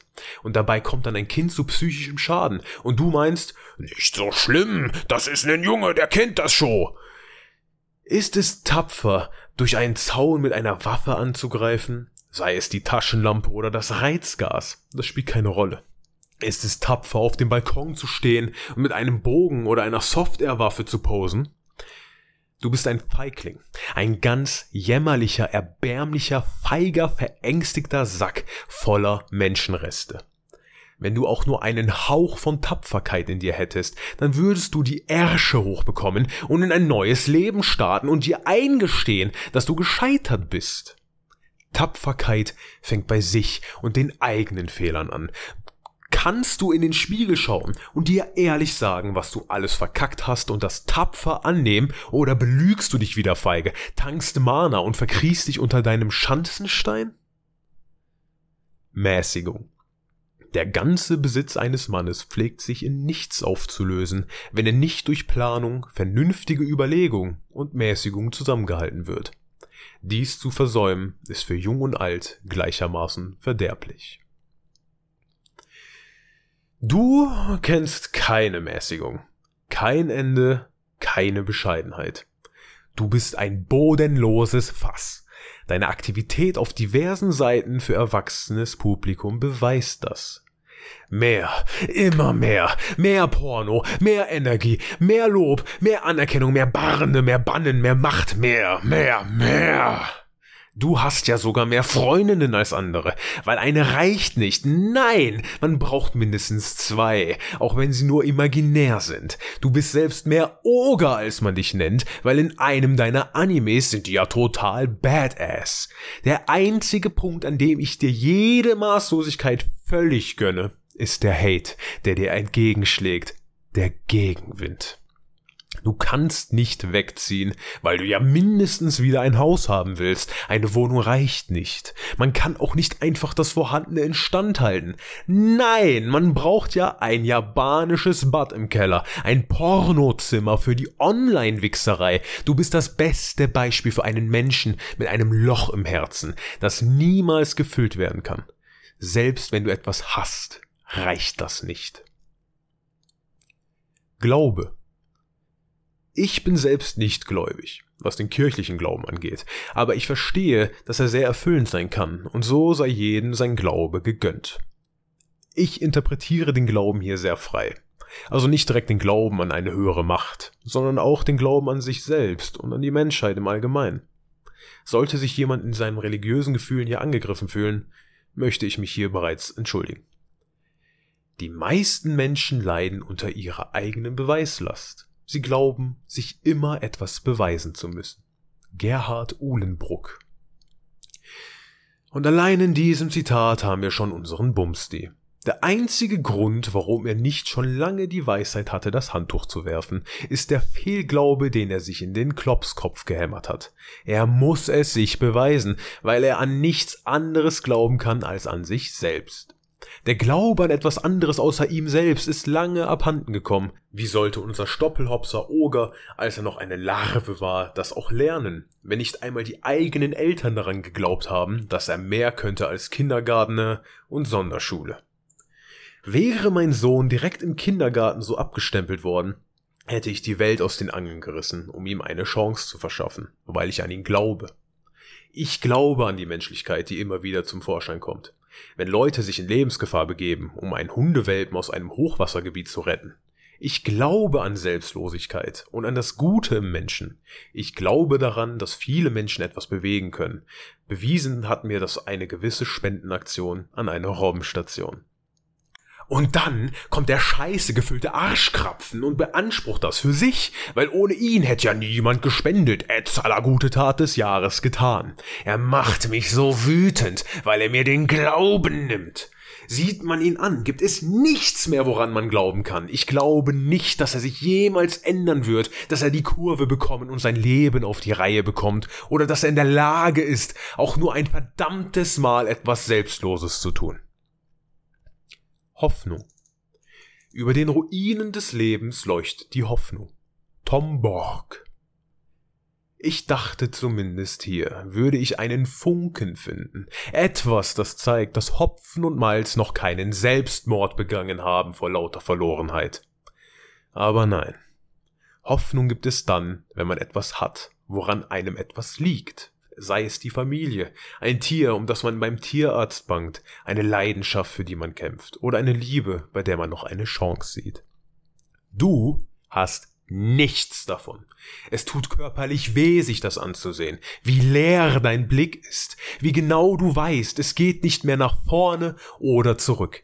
Ich hasse dich so sehr für deine Hoffnungslosigkeit, für das Fehlen eben der in jedem Menschen lebenden Hoffnung, die du als Person mit besten Chancen im Leben in einem der reichsten Länder der Welt ohne höhere Gewalt einfach durch dein eigenes Versagen in Grund und Boden getreten hast. Du hast deine Hoffnung nicht verloren, du hast sie aus dir rausgerissen und draufgepisst. Liebe.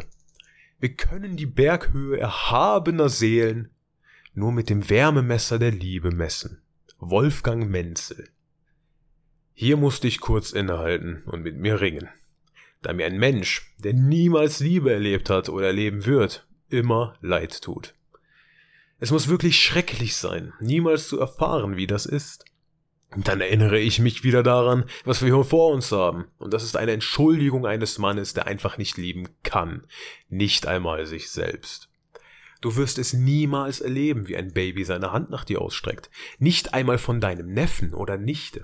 Da deine eigene Schwester genug Liebe für ihre Familie empfindet, dich von ihr fernzuhalten. Du wirst es niemals erleben, wie ein anderer Mensch mit purer Liebe in den Augen in deine sieht. Du wirst niemals mit einer Person das Bett teilen, die aus Liebe an deiner Seite ist, aus dieser reinsten und ausdrucksstärksten Empfindung des Menschen, der den göttlichen Funken trägt. Du liebst dich nicht mal selbst. Und damit meine ich wirkliche Liebe, nicht Pensi aus dem Fettpumpen. Du hasst dich selbst. Deswegen vergiftest du deinen Körper mit allem, was du findest. Alkohol, Nikotin, Koffein, Taurin, rein damit. Du selbst sagst, Hass ist keine Emotion. Und da gebe ich dir in deinem Falle sogar recht. Hass ist ein Zustand, in dem du dich permanent befindest. Du kennst nichts anderes als den bohrenden, nagenden Selbsthass. Fazit. Mein lieber Rainer, du bist eine leere Hülle. Dir fehlt es an jeder einzelnen Tugend. Du bist nichts. Du fühlst nichts. Du hinterlässt nichts. Dein Erbe ist Hohn und Spott und du wirst in die Geschichte eingehen als mahnendes Beispiel. Du wirst den Namen Winkler, den du so stolz trägst, mit ins Grab nehmen, denn deine Schwester war sicher klug genug, den Namen abzulegen, um nicht mit dir in Verbindung gebracht werden zu können und ihre Kinder möglichst weit von dir wegzuhalten. Niemand liebt dich. Du liebst niemanden und das wird sich niemals ändern. Und ich bin glücklich darüber, denn mir zeigt es, dass es sich lohnt, in gewissem Maße tugendhaft zu sein. Ich schließe nun mit einem Zitat von Dante Alighieri, den magst du ja, du hast ja die göttliche Komödie gelesen. O Menschen, wie ersäuft die Sinnlichkeit und Gier so tief euch, dass euch aus dem Schaume des Meeres kein Aufwärtsschauen zum Licht befreit. Vielen Dank fürs Zuhören.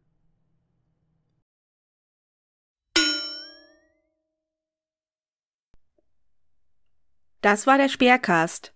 Danke fürs Zuhören. Bis zum nächsten Mal. Medal off.